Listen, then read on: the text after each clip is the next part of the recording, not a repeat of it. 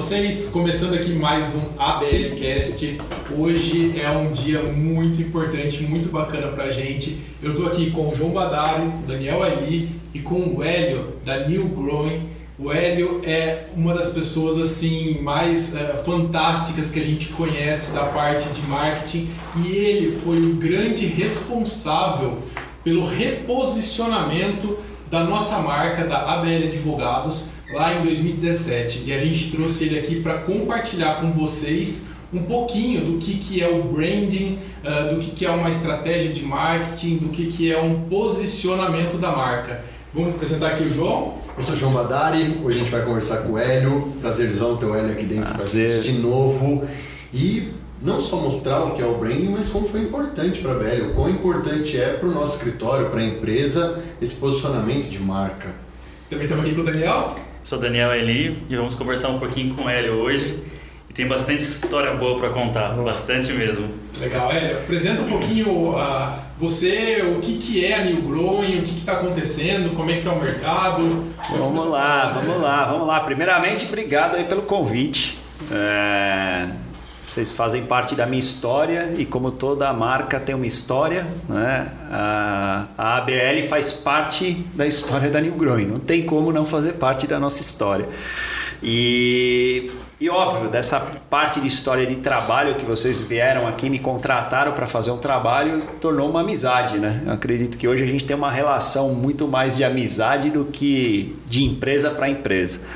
E a New Growing já diz tudo no nome, né? New Growing, de novo crescimento. Então, ou seja, eu quero sempre estar tá crescendo, né? nunca para trás, sempre para frente. Ou melhor, se usar as manifestações da natureza para dentro e não só para fora, né? Então, nem só de frutos lindos, maravilhosos a gente vive, sem a raiz. Então, a gente precisa ter uma raiz sólida para sustentar nossos frutos, né? Então, hoje a história da New Growing é 19 anos aí dentro do mercado fazendo branding que muitos ainda confundem com identidade visual ou confundem com logotipo. No mercado jurídico, eu já transito há 15 anos, 15 anos trabalhando com vocês aí, advogados.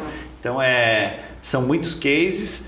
E estou aqui, estou aqui. Tenho outros negócios também, né, que, que eu invisto. Tem a Emútua, tem a Doletinha, tem a Indutil, enfim, tem outras empresas aí que fazem parte do, da minha história como empreendedor, né? não só como consultor de marca, mas como empreendedor.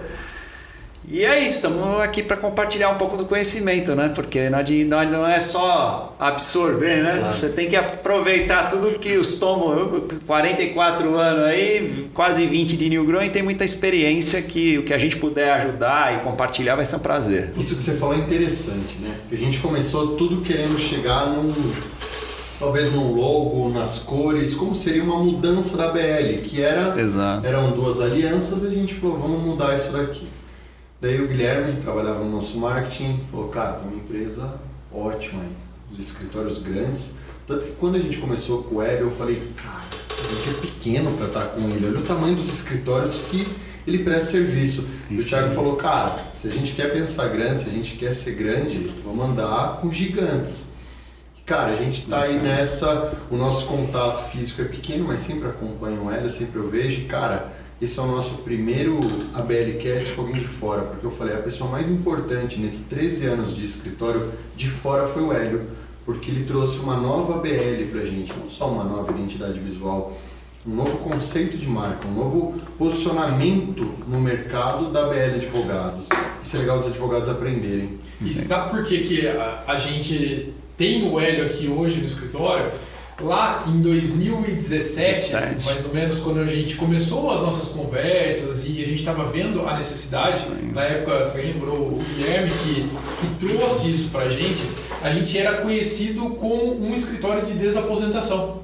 A gente tinha um... que a gente fazia todas as outras. Até o Hélio, o puxão de orelha que a gente tomou Exatamente. foi do Hélio. Foi, gente, parem de atirar para todo lado eu escrevia sobre fundo de garantia, apareceu uma ação legal, ICMS, uh, custo de custo para a empresa, não, vou escrever, quero cliente.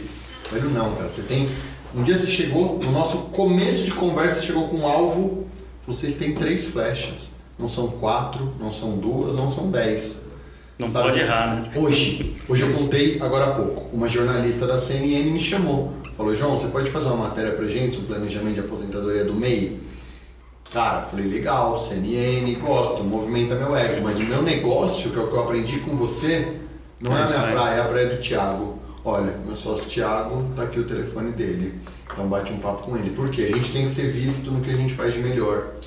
E aí, Ed, É você lembra, cara, quando a gente começou a conversar, você chegou aqui no escritório, você viu o que, que era a Ait Badari do Kim, e você falou assim, putz, o que, que eu vou fazer com esses caras? Como é que começa? É, como é que dá um, Por quê? um play no, no Mesmo porque o? Hélio estava acostumado com escritórios maiores, de direito empresarial, tributário grande, ele chegou num nicho novo, que é uma advocacia Exatamente. no, no- mais. mais um De massa, né? de massa, isso, me, havia me fugido do termo. É, eu, massa. eu acho que, que o, o, o branding em si ele está muito atrelado à cultura né, do escritório. E quando a gente fala de marca, é, às vezes tem uma, uma dissonância hum, co- cognitiva. É, é muito cognitivo. O que que é a dissonância cognitiva? Que é aquela percepção que você tem de você mesmo. Né? E marca não é o que você acha que você é. Marca é o que as pessoas pensam e falam sobre você. E essa dissonância cognitiva faz com que muitas empresas, não só do mercado jurídico, né, mas de outros mercados, façam uma autoavaliação de si mesmo. E acabam numa conversa qualquer, assim como a de vocês no começo, o que, que vocês têm de melhor? Qualidade. O que, que vocês têm de melhor? Ah, a gente tem atendimento. O que, vocês têm de melhor? Ah, confiança. Que são atributos que vocês acabam direcionando a si mesmo. Mas a gente não sabe se é isso que as pessoas enxergam de nós. Isso é o que a gente enxerga de nós mesmos, essa é a dissonância cognitiva. E quando a gente fala dessa dissonância cognitiva, a gente está falando do, de marca. E marca é automaticamente uma mescla de vários sinais emitidos para os públicos que vocês querem atingir em diversos touch points, em diversos pontos de contato. Então, quando eu cheguei aqui, eu vi os touch points. O primeiro foi o site, que quando me foi passado, eu olhei e falei: nossa, a cara de todas as caras, né? Uma sala de reunião vazia, com uma mesa de reunião bonitinha, né? Com a, a balancinha, com o martelinho. Daí você Padrão. fala, cara, aquele template, daí você fala, meu, tudo, tudo igual, escritório de advocacia, tudo igual. Aí as alianças, né, pô, aliança, casamento, pô, ele pensou ali, tem, óbvio, o lado ruim que o mercado jurídico devido ao OAB não permite que use nome, nome fantasia, você tem que usar o nome do seu sobrenome, sobrenome efetivamente dos sócios, então já tem uma limitação, porque que nem o meu é Moreira. Quantos Moreira temos aí? Quantos Moreiras advogados? Eu mesmo tenho primos advogados, que são Moreiras. Então, se eu tivesse escritório, eu tinha que chamar Moreira, meu primo Moreira, o outro Moreira. Então, já tem um problema de percepção, porque vai parecer que todo mundo é igual. E aí a cara é tudo igual, as cores, normalmente todo mundo acaba utilizando, então é a causa o efeito manada, né? Tipo, um vai vai todo mundo. Então, quando eu cheguei aqui, eu tinha avaliado os sinais da ABL, os touch points, todos os pontos de contato que tinha. Eu olhei e falei assim: nossa, tem um desafio aqui enorme para fazer. Mas eu não imaginava o quanto seria o desafiador quando eu entrei aqui e comecei o trabalho com vocês. E no meio desse trabalho apareceu até uma possibilidade de fusão com outro escritório. E foi ali que a gente fez o mergulho. E é isso que as pessoas precisam entender aí, que o trabalho de branding, ele não é superficial como vocês imaginam fazendo um logotipo. Você compra de qualquer designer gráfico, até mesmo de uma empresa de logotipo aí na internet por 5 dólares. Isso não vai te fazer ser uma marca, tá? Porque as pessoas não compram logotipo. As pessoas não compram identidade, as pessoas compram histórias, histórias que são muito bem contadas, histórias que são muito bem enraizadas. E as pessoas cada vez mais não estão comprando inverdades. Não estão comprando falsas histórias. No passado, talvez ele tinha maior liberdade para fazer isso, porque não tinha as redes sociais, não tinha os canais de comunicação. Ele poderia mentir lá, ah, eu, ah, eu sou a favor da diversidade. Né? Nós tivemos um caso recente aí de um jogador de vôlei com uma ação homofóbica e que na, no pensamento dele ele acha que ele não foi homofóbico. Que ontem, né? Foi. né? Que foi aí esses dias. Né? E ele está dentro de uma empresa. E se essa empresa é a favor da diversidade e não pune um cara desse, né, automaticamente ela não ela está indo contra a cultura da empresa. Então o trabalho de branding ele é uma, um trabalho de percepção da cultura, entender uma imersão da cultura que muitas vezes quando a gente está jogando o jogo a gente não percebe muitas coisas. É, eu queria pontuar uma coisa, e aconteceu isso hoje, quando a gente se encontrou e ficamos conversando na recepção. A diferença né, de você realmente criar um, um símbolo e você realmente fazer um branding. Fazia três anos e meio que eu não te via, e a imersão que você fez aqui dentro foi tão grande que aqueles cinco minutos, até cheguei na recepção, interrompi vocês dois e falei, esses cinco minutos de pé de conversa com ele parecia de melhor amigo. Eu não te via há três anos e meio e a gente estava conversando ali de uma maneira muito tranquila, né? Então, essa é a imersão que é feita em cima do, do branding, né? Que seria essa concepção de posicionamento é fundamental e totalmente diferenciado. E Dani, e, Dani, e o lance de entrar a fundo, igual eles entraram. Perfeito. Eu não eu teria acho, essa eu acho que sempre, liberdade. Sempre que você fizer algo para o seu escritório, para sua empresa, entra a fundo naquilo. Não faz o mais básico, mais barato, mais simples. O Hélio ficou seis meses dentro do escritório, onde nós tínhamos reuniões semanais, semanais, semanais. toda sexta, acho que era, com um milhão de post-its que a gente nessa sala. Mas o Hélio, o Hélio conversou com todos os colaboradores do escritório para ver, porque a minha história pode ser um pouco diferente do que quem trabalha aqui. Quer o quê? Cara, a gente aqui é igual uma família mesmo, exatamente igual uma família. O Hélio quis ver se aquilo era verdade.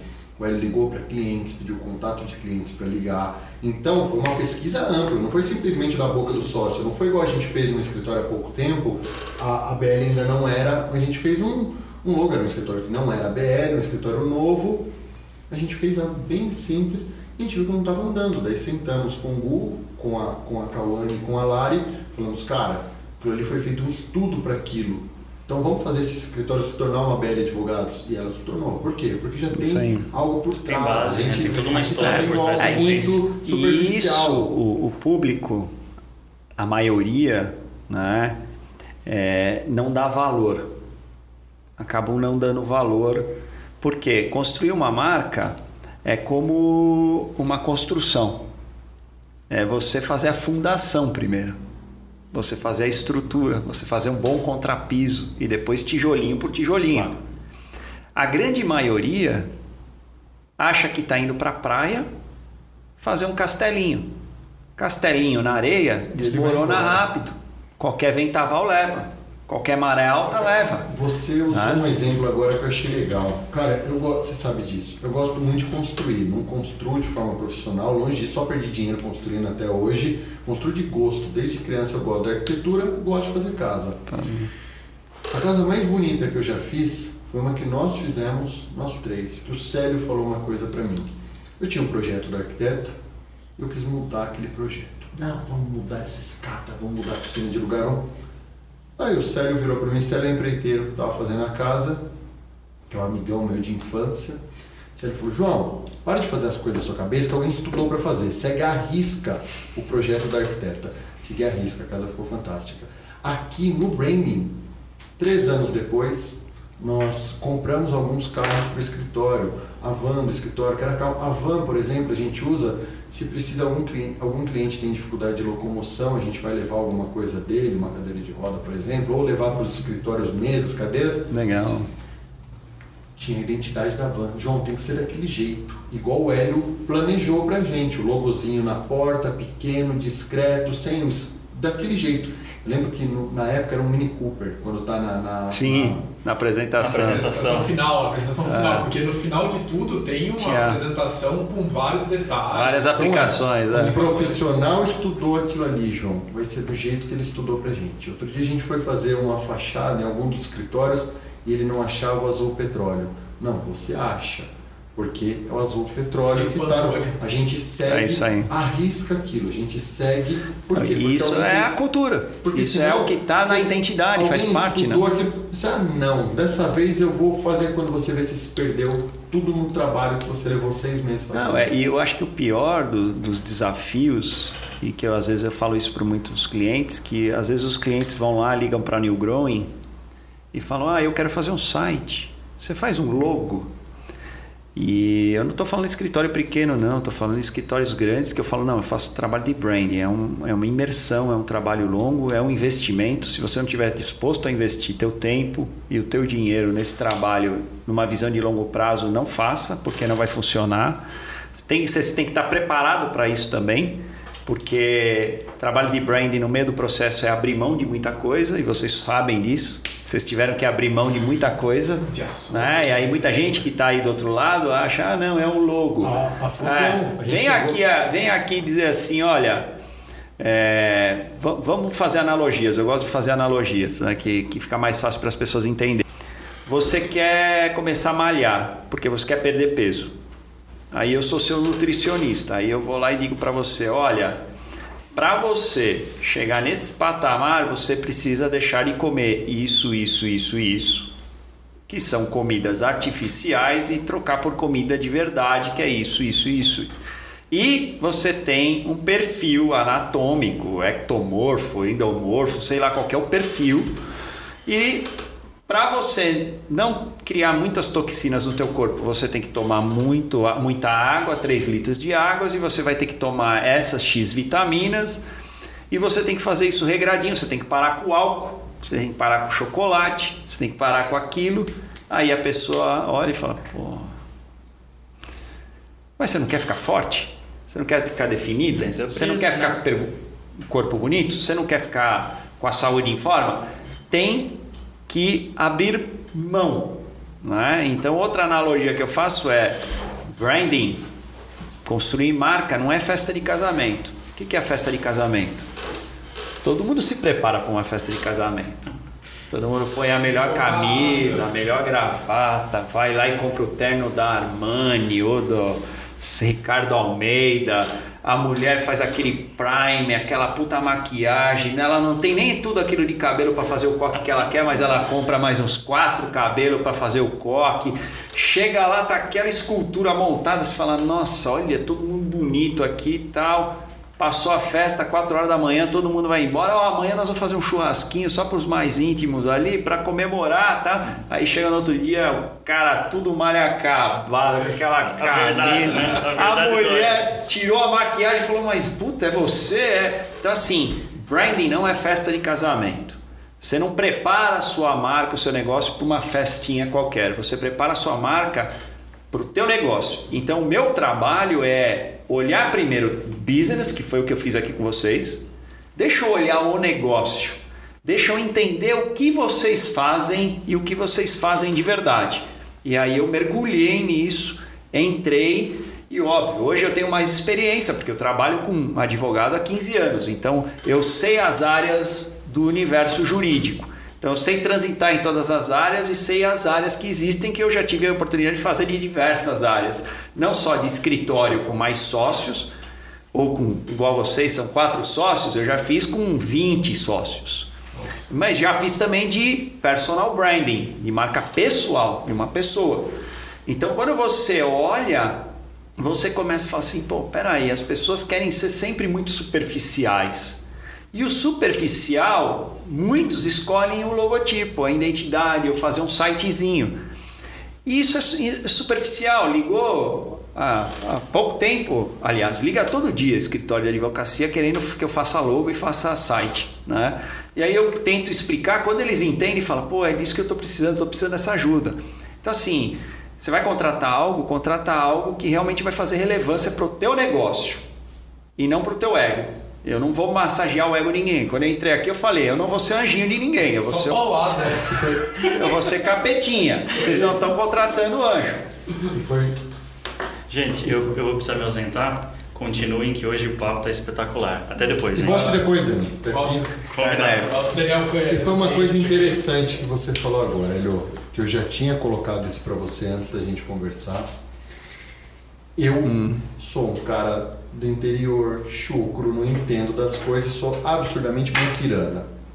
Quando o Gui, quando o Thiago me apresentou o valor, ele falou, não, fazer um estudo de marca do escritório vai ficar intenso. Eu falei, você tá maluco? Hoje, se perguntar para mim, eu falo para qualquer pessoa, vale cada centavo.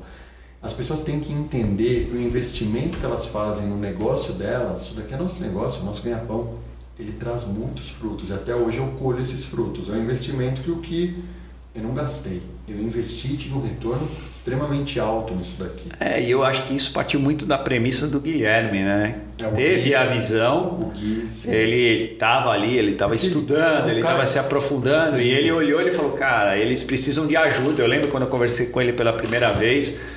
Um abraço do Guilherme, se ele for assistir esse podcast, é um cara bacana, tenho uma amizade e até hoje com ele, me relaciono bem, assim, com, com o Gui, um cara super bacana, faz parte da minha história também. E ele teve essa visão, eu bati papo com ele, eu falei, meu, eles estão preparados para isso? Ele falou assim, não, preparados eles não estão, mas se você vier aqui e doar o teu tempo para fazer uma apresentação para eles, eu Foi, tenho certeza que eles vão.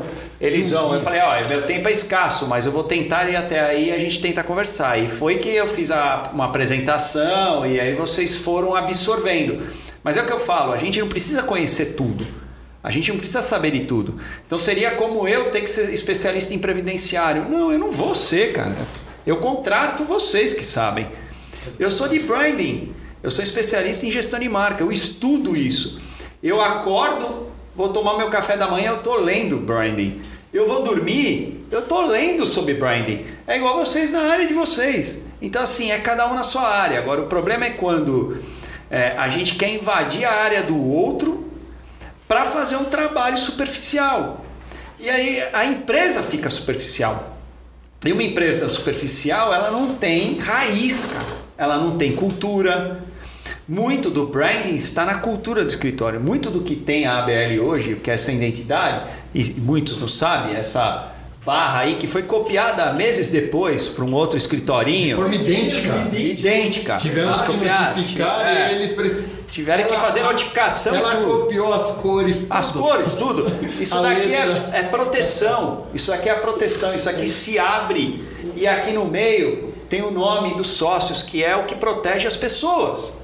E dentro dessa pessoa a gente tinha uma assinatura, que é alcançando a justiça Por meio da atra- confiança. por meio da confiança. Sim, E nós que- desenhamos esse posicionamento que é nós vamos alcançar a justiça por meio da confiança, porque é isso que está no nosso DNA. E eu, e aí às vezes eu falo para o cliente, não sou eu que descubro isso.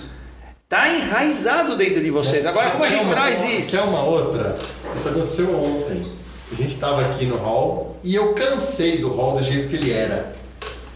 Era escrito Ait Badar Eloquim. Ainda das antigas. né? Eu cansei, cara. Uma hora eu olhei aquilo e falei, cara, isso tá muito suits, tal. Não, passou. Faz mais tira. parte. é. Eu quero algo mais moderno, quero colocar nosso logo ali. Deu o Dani, olhou, falou, eu acho que devia estar escrito Ait Badar Eloquim. Assim, A gente- não sei o quê. Não, você não lembra que o Hélio falou que é ABL? ABL é ABL, ponto. Já acabou a discussão, é isso, ponto. Daí ele Menos é verdade. tem que colocar, escrever E frases. tem que né? seguir, Não, tem que e, seguir e a vai risca. criando essa assimilação com as pessoas. Hoje Sim. as pessoas Eu chamo hoje já olham Eu, todo lugar é ABL pra mim, já não é mais Ait Badar Agora você pode começar a abreviar e nós criamos uma marca responsiva. Isso nós estamos falando de quase quatro anos, cinco anos atrás. Nós criamos uma marca responsiva. Ela se aplica em tudo quanto é canto. Pode até mudar, gente, colocar lá. A gente colocou para o pessoal identificar, Ah. mas pode, pode mudar para a BL. Entendeu? E daí eu falei assim. Então a, a grande preocupação, Tem, óbvio, Acho que tem. É.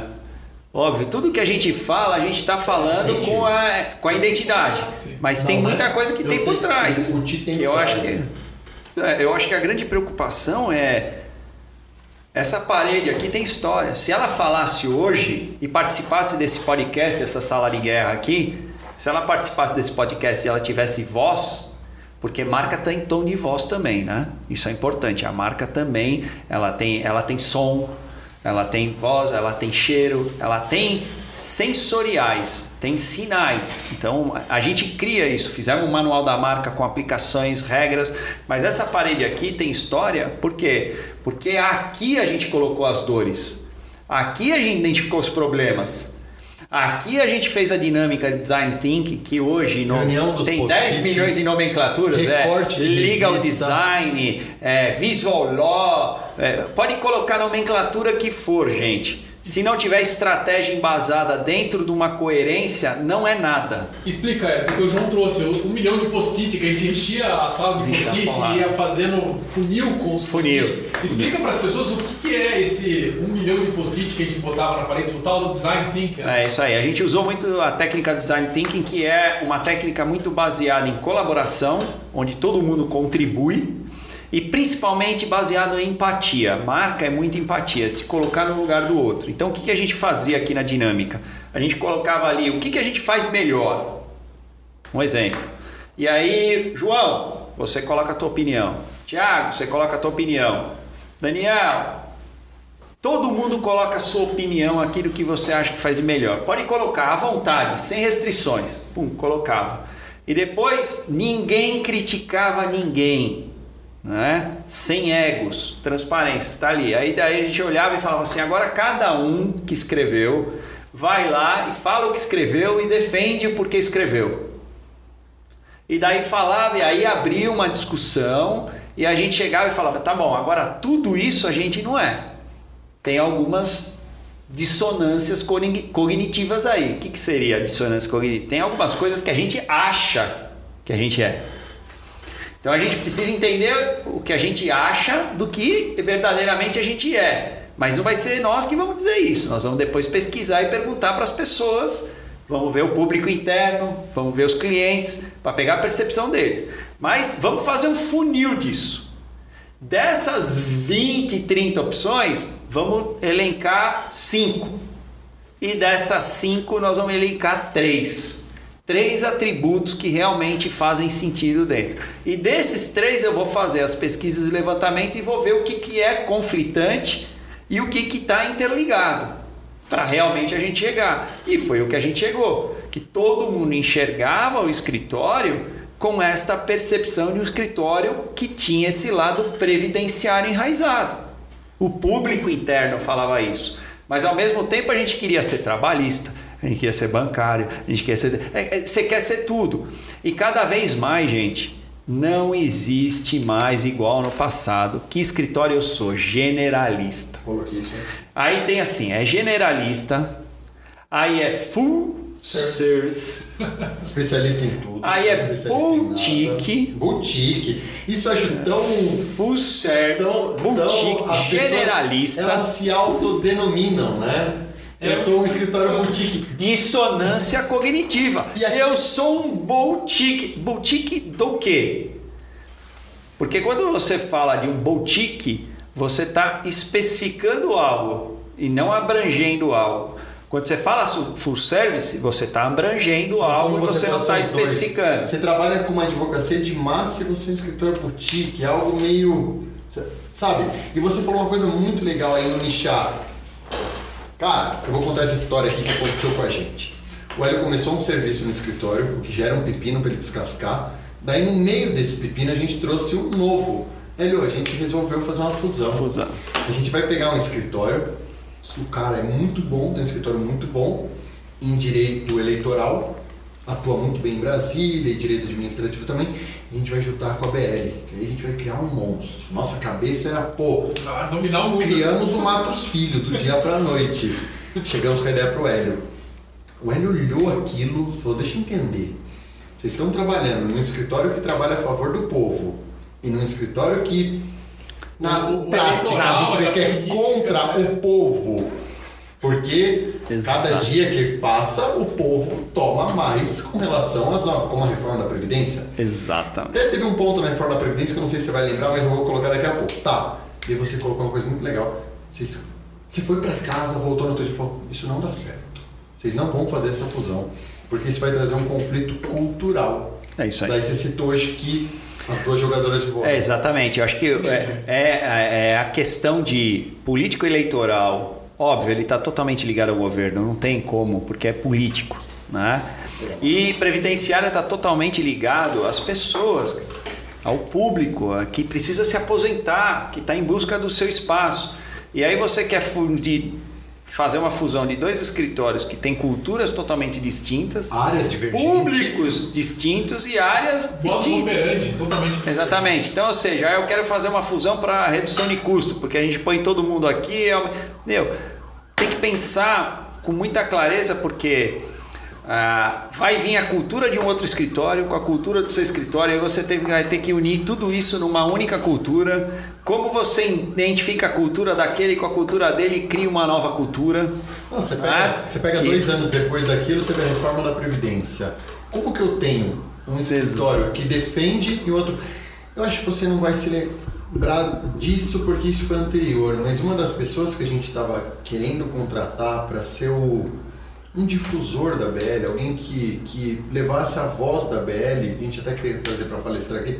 Não sei se você lembra, era o Ricardo Amorim. época. Ricardo Foi- Amorim, eu pus lá como- dele. Foi, foi o Hélio que colocou. Fui eu que coloquei, cara. Ele era completamente favorável à reforma da Previdência. Exatamente. E nós, extremamente contrários, batendo na mídia. Essa semana eu fiz uma matéria para o Estadão É mostrando que a reforma da Previdência, o pobre está pagando a aposentadoria do mais rico porque ele não vai se aposentar pela expectativa de vida e tal. Mas eu estou colocando dentro alguém divergente. Então o que você falou é fantástico.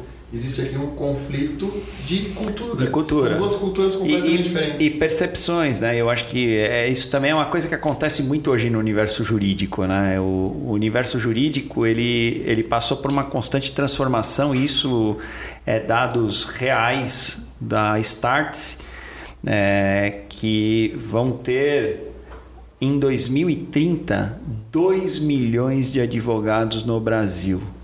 Hoje a gente tem mais instituição de ensino do direito no Brasil do que no mundo. Para ter uma média, eles dizem lá que hoje a gente tem 455 mil médicos para um milhão e meio de advogados. Se enche acho que 15 maracanãs de advogados. Se todos os advogados né, quiserem fazer generalista, fazer tudo, no final ninguém vai fazer nada. Porque é igual eu ser especialista em, em branding e querer fazer. Por eu ter atuado com advogado durante 15 anos, imagina os meus contratos na New Grand, são os melhores, né? Porque só. re- É, é, quantos advogados, quantos escritórios de advogados a gente já fez? A gente fez mais de- de 100, 150, 200 projetos, todos assinam um contrato. Meu contrato, toda vez, toda vez, vem com uma observação diferente. Bom advogado. E daí eu falo, meu, mas foi vários advogados que fizeram, ah, mas esse detalhe, essa vírgula. Então, assim, o que, o que precisa a gente precisa enxergar é que tá vindo muitos advogados, o mercado mudou, o mercado está cada vez mais híbrido, né? o mercado está cada vez mais tecnológico. Hoje você encontra advogado pela internet, e aí muitos me ligam lá, oh, eu quero fazer marketing digital. Eu estou anunciando no Google, mas não está vindo muita gente, não está vindo muito cliente, né? E deu, ah, você está anunciando no Google, Ah, tá. você tem um site? "Ah, Eu não tenho site.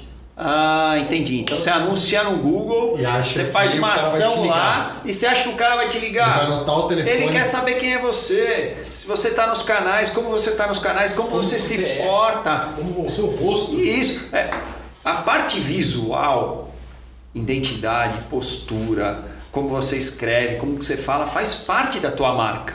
Como você se porta nas reuniões, tudo faz parte da tua marca. Agora, você não precisa estar com um terninho, com o negócio fechadinho, engravatadinho, para mostrar que você é um advogado sério. E leva, e eu falo uma coisa pro Thiago. Thiago, esses dias aqui na sala de reunião, ele falou: Eu não me sinto bem do jeito que você está se vestindo. Eu agora não, eu abandonei depois da pandemia. Mas eu falei: Eu levei 13 anos para abandonar. Eu tive que fazer a minha história para eu poder não estar mais por trás daquilo. A pessoa hoje, ela já sabe o trabalho que eu faço, etc. Isso leva um tempo. Não, e- é do dia para noite, porque eu tô. E outra que leva o tempo, leva também a questão da mudança do comportamento. Hoje as pessoas Eu não faço mais atendimento. No passado, quando você fazia uma conference call e aparecia alguém andando no fundo, você falava, nossa. Nossa, é estranho. Hoje, hoje o pessoal ah, latia o cachorro, não sei o que, já faz parte. E hoje é. Tá dentro, eu, eu né? Tá noto- dentro do contexto. Eu noto uma coisa muito vulgar na advocacia. Tanto que a OAB, eu não, eu acho que eu concordo com o Ti, a OAB não tem que censurar o advogado, que o advogado não pode mais ostentar em rede social. É, é. Saiu recente agora, né? Isso daí bastava o bom senso do advogado. Por que aconteceu isso? Porque o advogado ele quis começar a mostrar autoridade com bens materiais que ele alugava, emprestava do amigo, ou, cara, ou herdava do pai. Eu acho que o Ah. advogado ele tem que mostrar a autoridade dele pelo conhecimento dele. Ele é um vendedor de conhecimento, de estudo, de. Exato. A gente, é, a gente agora há pouco a gente estava falando do Gui, por exemplo, né? O Gui ele estava partindo já para um nível mais alto. Ele coordenava o marketing da BL. Acho que o Gui fazia SPM, GD. Isso, SPM. SPM. O, o- o- a, a especialização dele. Eu lembro Foi que ele ele estava convivendo com o pessoal, foi por isso que ele falou. Ele falou, gente, se vocês querem partir para um ponto mais alto, é com o Hélio que vocês vão conversar, é, a gente tem que subir o nível. Para essas pessoas subirem de nível, o advogado no começo, cara, ele precisa vender o serviço dele, ele precisa estudar, ele precisa frequentar melhores É, é- essa ensino. questão da ostentação, né, que muitos advogados recriminaram, como não pode, não posso mostrar o que eu tenho, o que eu conquistei, o que eu ganhei. Não, não é nada disso. É, eu acho que o que tem advogados que têm muito e não mostram nada. Você mesmo, você tem- está você tá dentro de escritórios de advocacia gigantes e as pessoas são completamente Off. low profile. não- profile, eu não vê- fico lá nas câmeras contando historinha e porque eu não preciso disso, porque quando eu sou chamado para resolver o problema, eu sento e resolvo o problema, eu não vou ficar contando história. Agora esse negócio da que saiu da OAB, ostentação, tal, tem tem até uma referência aí do mercado que tava é, jatinho daqui, coisa dali. Eu acho que a grande questão é o seguinte, eu lembro quando eu vi no LinkedIn, eu coloquei na minha uma das minhas palestras e até nas aulas, eu dou aula no curso de já dei aula no curso de gestão estratégica jurídica da FIA, né? Agora é, talvez eu dê aula em, em uma outra instituição, aula para advogado, e o que eu dizia assim que os advogados eles têm que se preocupar muito em desenvolver novos soft skills. Então, ou seja, eu preciso desenvolver novas habilidades que não estão dentro do âmbito do direito. Dentre elas, o que o brasileiro não tem? Gestão financeira. Ele não aprende na escola, ele não aprende em lugar nenhum e o próprio Brasil não quer que ele aprenda, porque senão ele vai evoluir muito e ele vai querer debater muito. Gestão vive- de E o negócios. Brasil vive de banco, né? Exatamente. Então, para eles, quanto menos a gente sabe, Menos mais a gente vai precisar do banco. Melhor. Gestão, é, gestão de negócio. Gerenciamento do negócio. E óbvio, você tem que fazer a gestão da sua marca, que também é importante. Posso? Mas toda a gestão da comunicação Posso também. acrescentar um quarto que você nos entregou hoje um presente e eu li a contracapa, achei E é isso interessante, cara.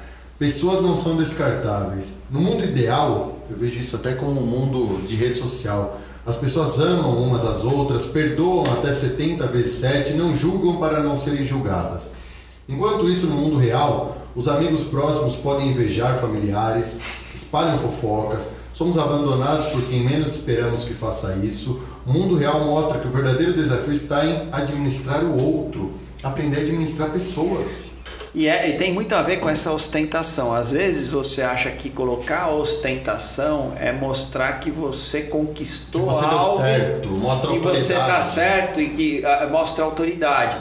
E muitas vezes, no novo olhar, na nova ótica, porque as pessoas vão envelhecendo. Então, aquele gestor jurídico que contratava, contratava teu escritório há 10 anos atrás, aquele já foi mandado embora. Já chegou um gestor jurídico com 30 anos. E esse gestor jurídico com 30 anos, ele tem um outro pensamento.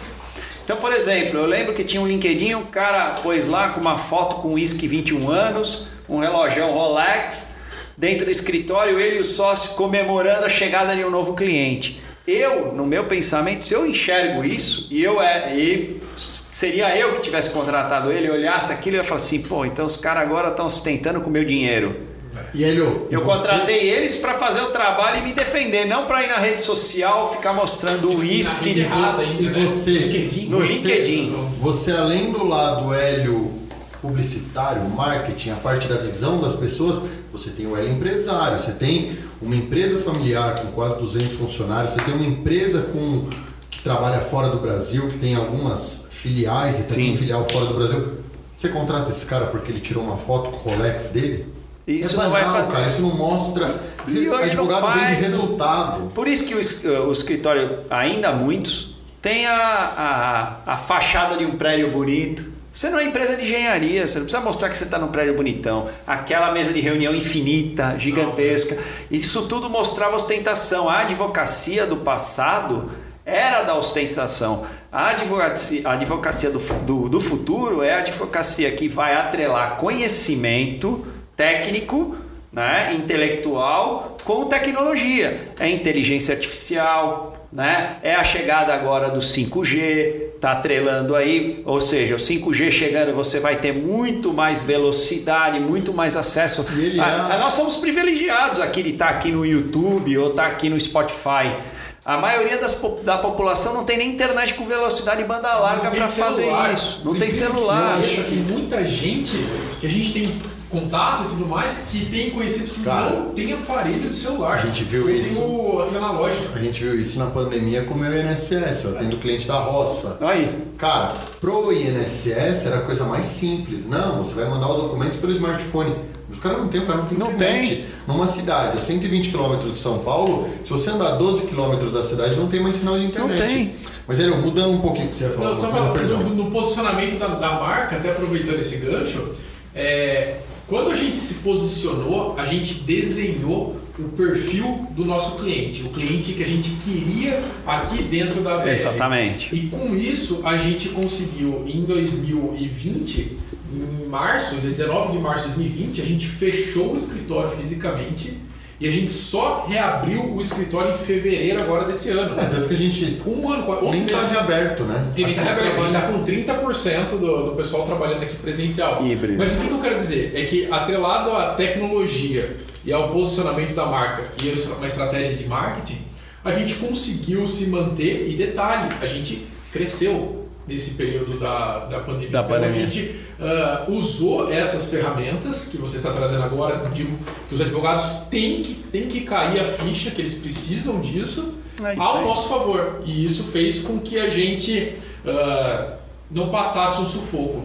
E infelizmente eu conheci alguns advogados, inclusive grandes advogados aqui do, da região do ABC, que tiveram uma dificuldade enorme no período da pandemia, porque as empresas foram cortando custo, cortando despesa, escritórios que tinham 20, 30 advogados reduziram para 7, 8 e passando sufoco e começando a voltar agora, mas com contratos bem menores. Deviam ter Mas cuidado. olha, É, é, eu acho que isso é um, é um grande problema, é, às vezes de falta de, de orientação estratégica do próprio negócio, porque quando você está entrando numa pandemia, automaticamente você precisa rever muitas coisas. Eu mesmo contei algumas histórias aqui no, no backstage aqui do, do nosso podcast das minhas empresas aí que eu tinha e tive que me reinventar e agora quantos outros advogados estão aí do outro lado aí que precisam se reinventar esses daí por exemplo que perderam clientes é um momento de pensar pô perdemos por quê que que aconteceu olha- por que impactou a gente e para a gente não sofrer esse impacto de novo o que que a gente precisa fazer que caminho a gente tem que transitar Onde que a minha marca está hoje e aonde que ela pretende chegar? E a gente discutiu isso muito na época. Onde vocês pretendem chegar? Ah, nós queremos ser referência em previdenciário. Eu queremos ser referência em alguma Mas coisa. Então nós que- vamos encontrar um nicho e vamos ser referência naquilo. Porque assim, ser generalista não vai ser mais vantagem para ninguém. Porque quem faz tudo, no final não eu vai te, fazer Eu nada. te falei do meu, do meu tio avô, tio Rubens. Tio Rubens ele foi professor da Luiz de Queiroz de, de engenharia, de genética, de agronomia, perdão, de genética. E o tio Rubens, ele passou, ele era PhD, sabe no quê? Naquele ponto branco que fica dentro do milho. Não tem um pontinho branco? Essa, essa é Isso há, uma- isso há isso 35 germina, né? isso há 35 anos atrás. Ele foi morar dois anos nos Estados Unidos para estudar o pontinho branco dentro do milho, que a modificação genética ali. Mas o que eu quero dizer com isso? Hoje, se eu tivesse saído de uma especialização, se eu tivesse saído da faculdade, eu ia me especializar em uma área, direito previdenciário, por exemplo. O direito previdenciário ele é amplo. ele tem regime geral, regime próprio. Regime geral. Os cinco pilares. Né? Vou fazer apenas, nem os cinco. Eu, João, um. se eu fosse, vou trabalhar num coworking para atender e vou trabalhar da minha casa. Porque, muito bem, não preciso de um escritório, o gasto físico dele. Hoje em dia eu vejo que eu não preciso mais.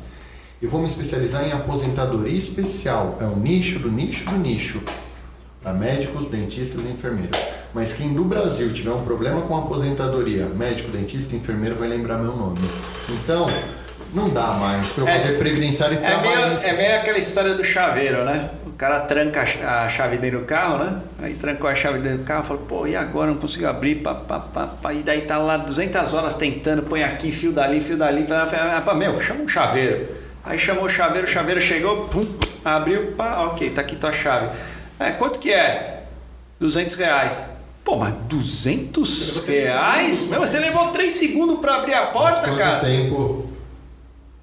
Quantos anos eu tô mexendo com chave e quantos carros eu abri, quanto eu apanhei o para quanto chegar eu até aqui e abrir. isso? Então, você não A quer pagar? Jogou a chave lá é, dentro e trancou de é novo. isso assim, mesmo. bom, então assim, e a mesma coisa também, que é a história que eu gosto de contar aqui, é do cavalo de um milhão de dólares. Essa eu não conheço. Não, Vamos lá, que eu tô. Eu adoro essas coisas. cavalo de um milhão de eu vou dólares. contar o bambu chinês de O novo. cara tá lá, ganhou uma grana, bababá, de repente não é tão milionário assim, mas sempre teve um sonho. Ele tem um cavalo, né?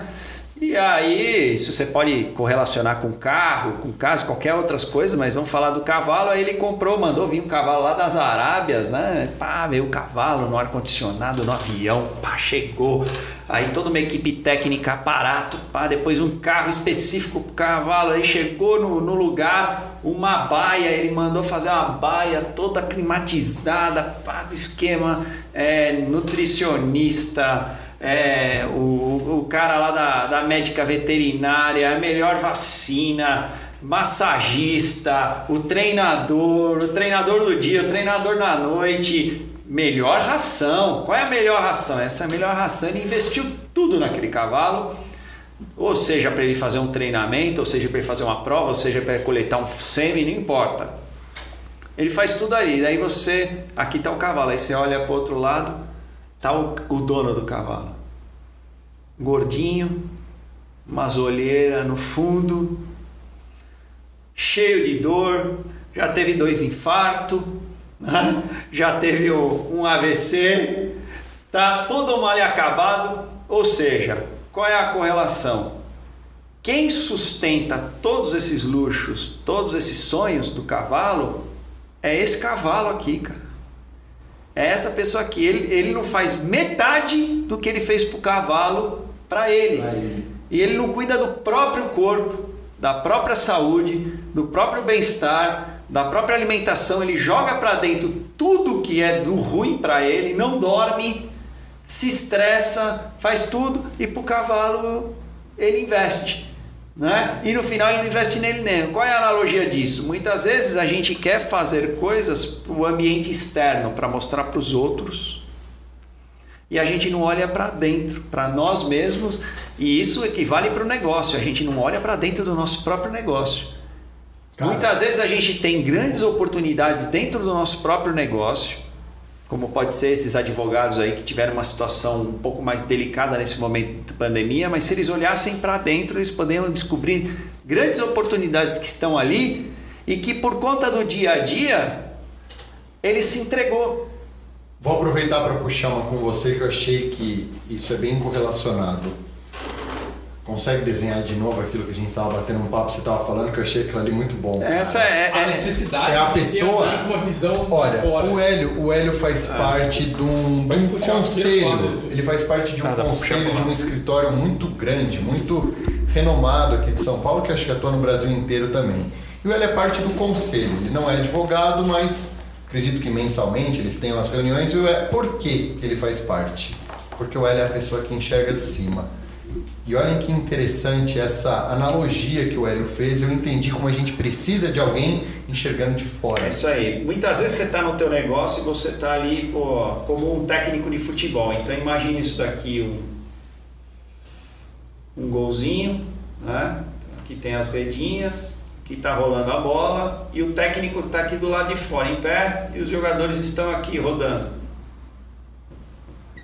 Só que você está aqui como técnico olhando tudo numa horizontal. E muitas vezes você não tem amplitude de visão. Olho, Óbvio, além de você não estar numa posição muito adequada, tem toda a questão do dia a dia do negócio. Você está estressado, você tem que resolver, você tem que apagar incêndio, você tem que pensar em novas coisas. E aqui a gente tem uma arquibancada. Aí tem um cara sentado aqui na arquibancada e aí esse cara que está jogando e ele poderia ter cruzado a bola lá para outro lado para outro cara que estava lá. Só que esse cara da arquibancada viu porque ele tem uma visão Lá de cima. de cima muito mais ampla do que o técnico que está aqui embaixo e do próprio jogador que está na mesma no mesmo âmbito que ele, na mesma linha. Então quem está de cima sempre pode dar um olhar muito mais amplo e principalmente ele não tem a pressão de ganhar o jogo, ele não tem a pressão de fazer o gol, ele não tem a pressão de fazer o técnico que tem que o time ganhar para fazer a pontuação. Ele está ali como um torcedor apaixonado por aquilo que ele faz, que é incentivar. Então ele está aqui. Então o que, que eu ele faço? quer ver o time ganhar. Ele quer ver o time ganhar. Então eu, como um conselheiro, como um consultor, eu quero ver o time ganhar. Porque o meu cliente está me contratando e eu quero ver ele ganhar. Porque o meu maior prazer é ver a marca dele crescer, é ver o negócio dele crescer. Então eu faço uma viagem, um sobrevoo de helicóptero. Então é como se fosse um sobrevoo de helicóptero. E eu tenho uma visão muito mais ampla do jogo. Então eu estou vendo lá de cima, eu estou tendo uma amplitude muito maior do jogo. Eu quero que o time ganhe, eu quero que essa marca fique grande, eu quero que essa marca exploda, porque o meu trabalho é cultivar as marcas, é construir as marcas. E se eu não tenho, então é- você tem essa amplitude. E quando você tem essa amplitude, você vai dar, óbvio, essa amplitude não é ter só um sobrevoo ou só- só um torcedor. Você tem que ter intelectual envolvido.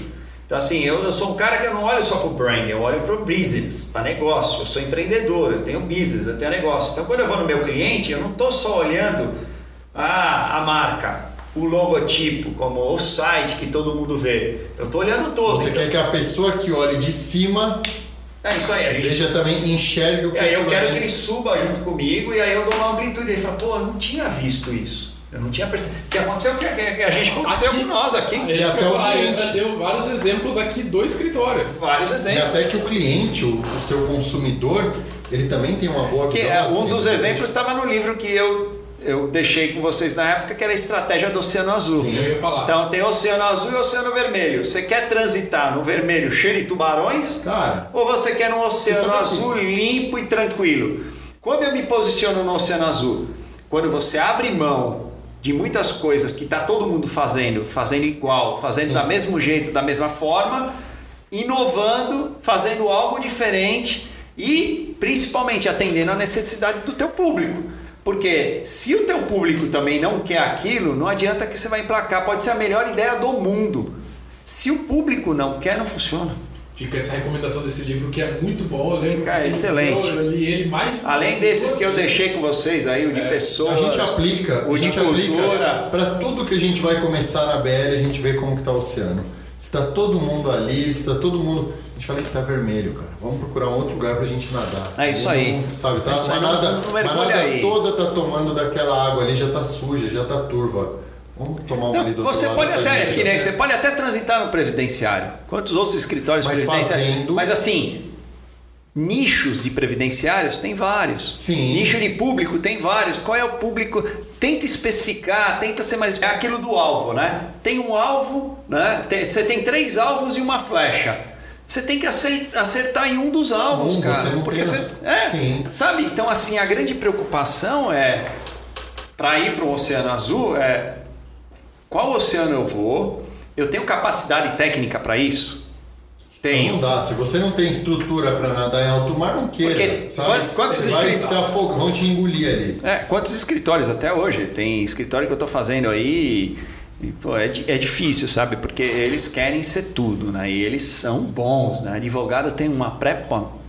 Perdoe-me. Perdoe-me, mas vocês, entre os próprios advogados, se auto-sabotam e vocês, entre vocês mesmos, falam da prepotência e o egocentrismo de vocês mesmos. É Cara, natural, dentro da área de vocês, vocês se autobloquearem. E tem essa questão do doutor, né? Para mim, doutor é quem fez doutorado. Eu concordo. Eu também.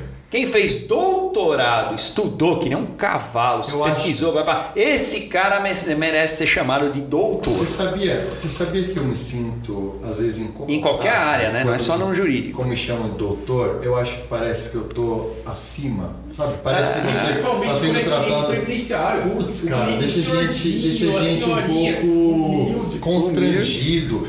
Cara, sabe por que eu comecei a me vestir de calça jeans e camiseta? Muito pra atender enjoa. Porque é um, é, eu tenho mais gente da roça Estratégia. ali. Pra gente estar se de iguala igual. a ele. Sabe, eu não Você quero se estar a de paletó e gravata, porque Como os psicólogos, agora o Thiago aí vai ser pai, você já tem duas, eu também tenho. Quando os, eh, os psicólogos falam, quando você quer falar com a criança, desce no nível dela e olha no, no mesmo ângulo que de dela.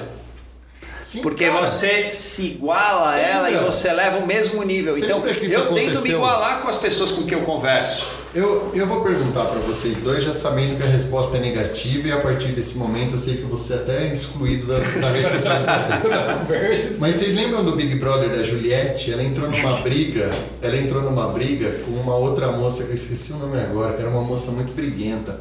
E o que a Juliette foi a primeira coisa que ela fez? Ela sentou no chão, cara, pra conversar com a mulher, pra tipo, calma, a gente não tô acima de Tamo você. no mesmo não. nível. Eu achei aquilo muito interessante. Então, eu, Mas- eu acho que é isso. Às vezes eu vou, às vezes eu chego em escritório, eles querem ser soberbos e subir e eu sou melhor que você. Nos que eu cheguei estavam baixaram para conversar comigo no mesmo nível, me respeitaram, viram a minha qualidade técnica, eu permaneço até hoje. O Dani, Não só como profissional, mas como amigo. Eu crio boas Dani- relações, porque vocês vão ver nesse livro de pessoas, tem níveis de relações com pessoas. Tem que nem ontem eu, eu vim para São Paulo, eu fui encontrar com um amigo meu de infância. Quando eu encontro esse meu amigo de infância, vem aquela relação da minha infância, dos momentos bons que eu passei com ele. Então, todo o nosso papo é um papo bom, porque não fala assim de trabalho, fala de todos os momentos que a gente viveu e foi bom. Mas esse meu amigo, ele está num nível hoje que ele é, ele é dono de uma lojinha de materiais de construção no mesmo bairro que a gente morava. E ele continua ali, e para aquilo para ele tá bom, é o estilo dele, ele sobrevive, ele está construindo o patrimôniozinho dele lá do jeito dele. E, eu tô num outro patamar, mas não é por isso que eu vou me deixar de relacionar com ele. E não estou falando de soberba, nada disso. Eu estou na questão intelectual e, e nível de percepção de mundo, percepção de negócio, percepção de pessoas. Eu dei uma evoluída. Tem algumas coisas que eu não estou tão ali, sabe? é, preso em alguma cultura tóxica daquele ambiente. Eu mudei. Agora, tem, tem escritórios que, cara, ele se prende naquela cultura tóxica dele e ele fala: não, aqui dentro, aqui dentro tem diversidade. Mas ao mesmo tempo, a diversidade, o que, que é a diversidade para você? Você sabe o que, que é diversidade? Ele não sabe o que, que é diversidade. Ah, aqui nós temos uma consciência dessa questão racial. Nossos negros aqui. Quantos negros você tem aí no escritório contratado? Não tem um negro. Então, assim, as marcas ficam esquizofrênicas em muitas atitudes, em muitos tons de voz, em muitos sinais que elas emitem. Isso é muito- Porque a sociedade emite, que é o que está acontecendo agora com o ESG. Que agora é a, a briga do ESG nessa questão que estão impondo, que é essa questão da sustentabilidade, do, nas ações, o mercado financeiro está exigindo isso, né? Agora as empresas também têm que se atrelar, aí eles ligam, agora a gente tem que falar de diversidade, agora a gente tem que falar de ESG.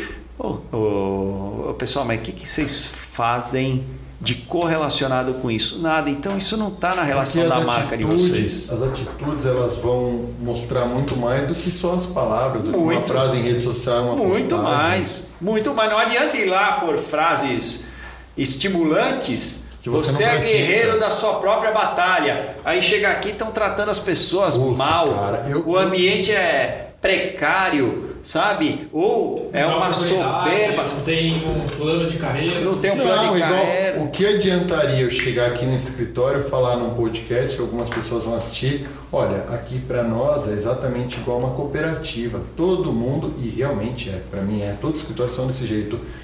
E eu tenho uma, uma sala, ficar no. Sabe? Fechado Não, na a minha gente tá sala, todo mundo juntos mesmo, no barco junto, a gente rema junto. O Thiago fala muito sobre isso, cara. O Thiago fala muito. Tá em, em- em- igualdade o, o sócio, um diretor, todos. É você estar remando isso aí. junto. É você pegar o barco para remar, não é só você ficar ali na Não, frente. e em igualdade, não. principalmente com o teu próprio cliente. Aproveitando a brisa e. Quanto mais próximo você tiver dele, e outra, uma coisa que eu aprendi muito lá fora é marca vai muito além do logotipo. Pessoas não compram logotipo, tá? O visual é importante, é, você não vai para uma reunião de regata chinelo. É importante, é importante ter, mas esse visual tem conceito, tem significado, mas antes de tudo tem um- uma estratégia. Né? Então isso acho que é um, é um ponto principal aí que as pessoas precisam entender. E o outro ponto é, não adianta falar de si mesmo.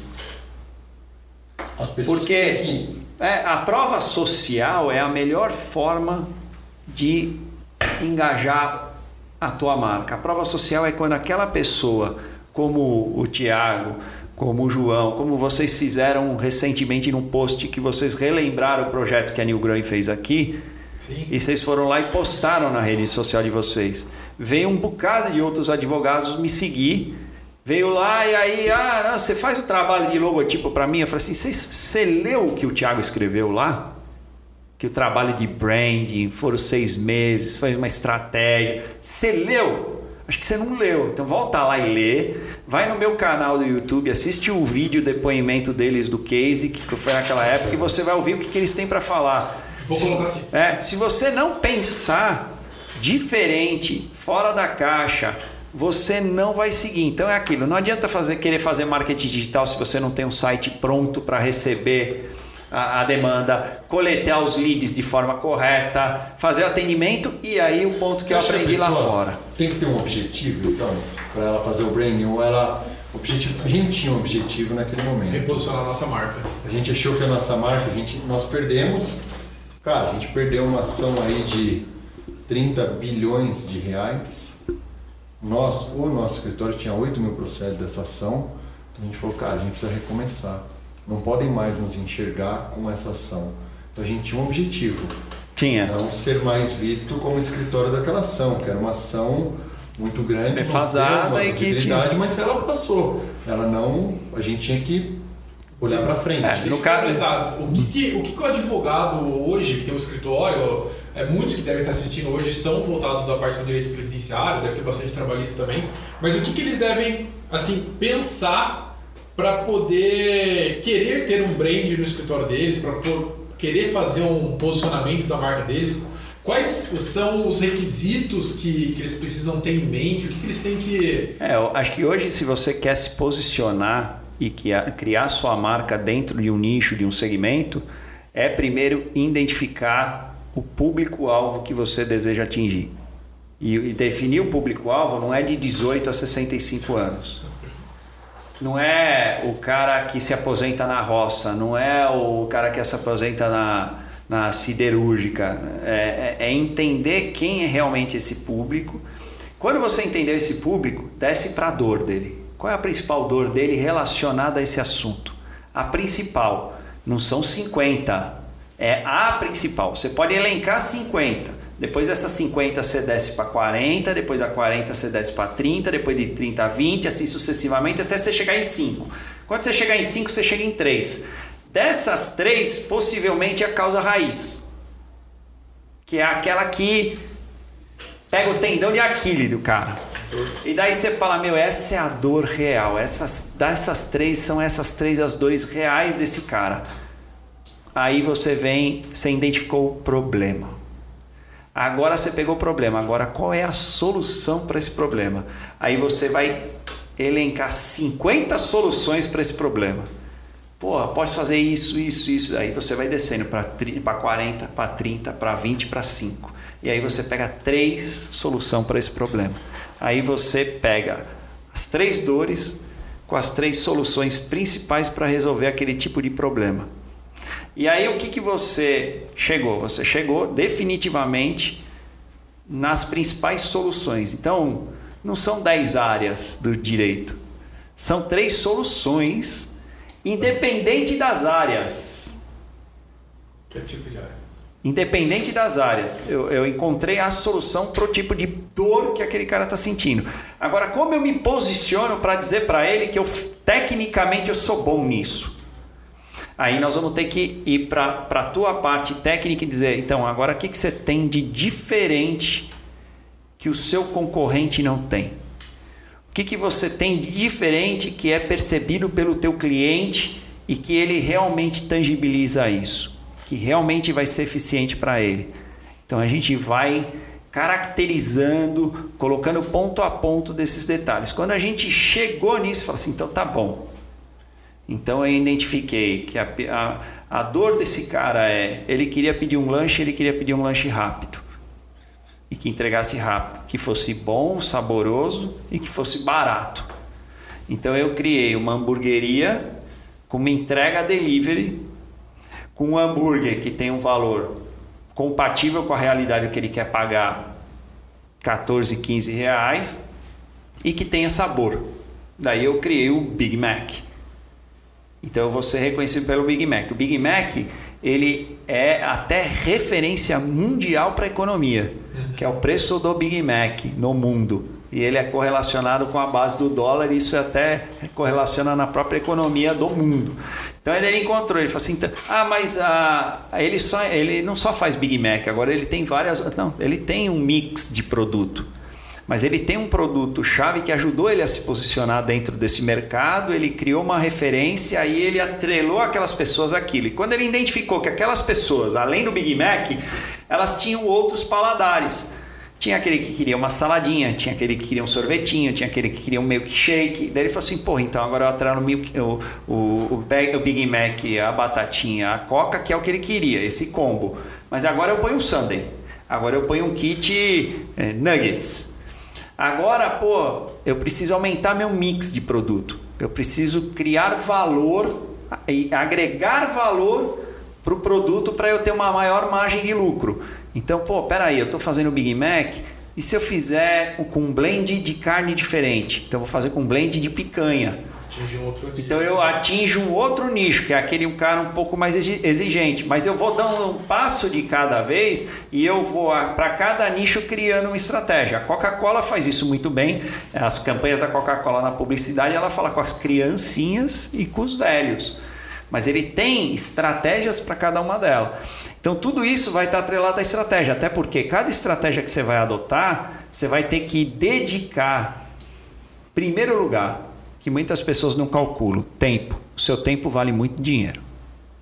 Vale uma grana. Então, pense bem se você não vai estar jogando o teu tempo fora ou se você vai estar investindo o tempo naquilo. Depois, você vai ter que investir capital intelectual, que é pensar, quebrar a cabeça antes de fazer. Meu, como nós vamos fazer? Se der certo. Plano A, plano B, plano C. Esse é o melhor caminho. Como que a gente faz? E terceiro, investir capital, dinheiro.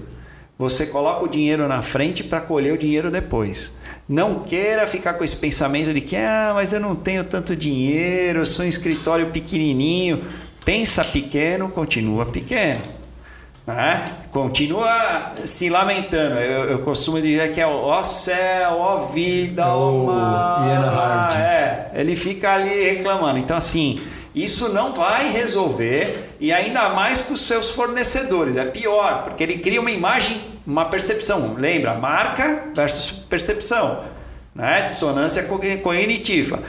Ele, ele, você quer que ele te enxergue como ó céu, ó vida, ele vai falar, puta, vou trabalhar com esse cara que é o céu, ó vida, que reclama, que não. Ah, não, não vou. Como tem os soberbos, a gente fez um projeto é, que o cara era tão soberbão, né? Eu sou, eu sou não sei o quê, que o cliente falou, cara, eu. Olha, eu estou trabalhando com ele aí porque eu entrei nessa empresa aqui, eu sou diretora jurídica, eles já estavam aqui, eu não estou conseguindo tirar eles, mas o cara é soberbo. O cara é prepotente, falou na minha pesquisa. Eu levei para ele, ele, quem é esse cliente? Fala o nome dele para mim. Eu falei, lembre-se lá no meu contrato que eu faço a pesquisa, mas não dou nome aos bois, nem a funcionários, nem a clientes. Então, mas olha, você falando tudo isso, eu fiquei pensando agora. Eu até já expus isso pro Thiago. Eu tenho muita vontade, estou com vontade, na verdade, de mudar de área. O que é mudar de área? Eu quero começar a estudar uma outra área do direito, porque eu acho que o direito previdenciário, não vou abandonar ele não. Eu vou morrer com o direito previdenciário, mas eu já tenho um escritório que a gente conseguiu treinar pessoas e ter pessoas que, que vieram caminhar nessa com a gente são melhores do que eu sou, bem melhores. A equipe que a gente tem hoje de previdenciários, advogados, eu vejo que eles sabem muito mais do que eu, porque a gente nichou. A gente tem um advogado que ele é muito bom em regime próprio, a gente tem um advogado que ele é muito bom em aposentadoria especial, a gente tem um advogado que é muito bom em rural, então a gente nichou. E eu estava pensando, tenho pensado nessa outra área. João Badar, não é de Badar Luquim. Óbvio, é meu escritório, mas eu desenvolvi um novo braço desse escritório. E tudo que você falou se aplica. Eu fiquei ouvindo e pensando, cara, nessa nova área. No que, que eu vou trabalhar? Qual cliente? Qual que é a dor desse cliente? Eu estava pensando, no, olha que exemplo chulo, mas veio na minha cabeça. É um barbeiro de São Paulo, da Paulista ele atende, se eu não me engano, 40 pessoas todas as noites. Por quê? Ele percebeu que aquelas pessoas ali da região da Paulista trabalham muito. E eles não têm tempo para ir no barbeiro durante o dia. Então o que, que ele abre? Ele abre das 11 da noite às 6 da manhã. É. E o cara tá com a agenda bombada. É igual, é igual a história da banana lá, do produto coreano, Banana, banana Village. O que, que o cara criou? O que, que ele identificou no mercado? Todo mundo ia no mercado, era um público mais jovem, sozinho. Uma pessoa ia naquele mercado. E aí eles compravam os cachos de banana.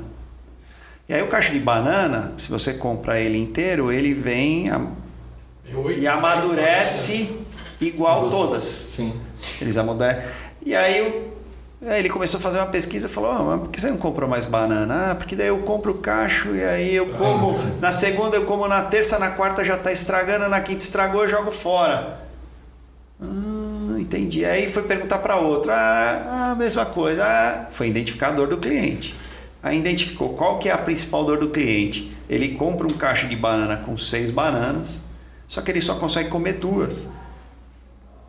O resto perde. Perde. Então ele está perdendo dinheiro. Então ele não vai comer mais banana por conta disso? Não, peraí. Ele criou uma embalagem Banana Village degradê. Então ele pegava uma banana de cada cacho, então aquela bem amarelinha para a segunda já está mais madurinha, depois a outra menos madurinha, depois a outra menos madurinha, até chegar na verde. Então, ou seja, quando, quando chegar no final verde, da semana, tá aquela madura. verde já vai estar tá madura.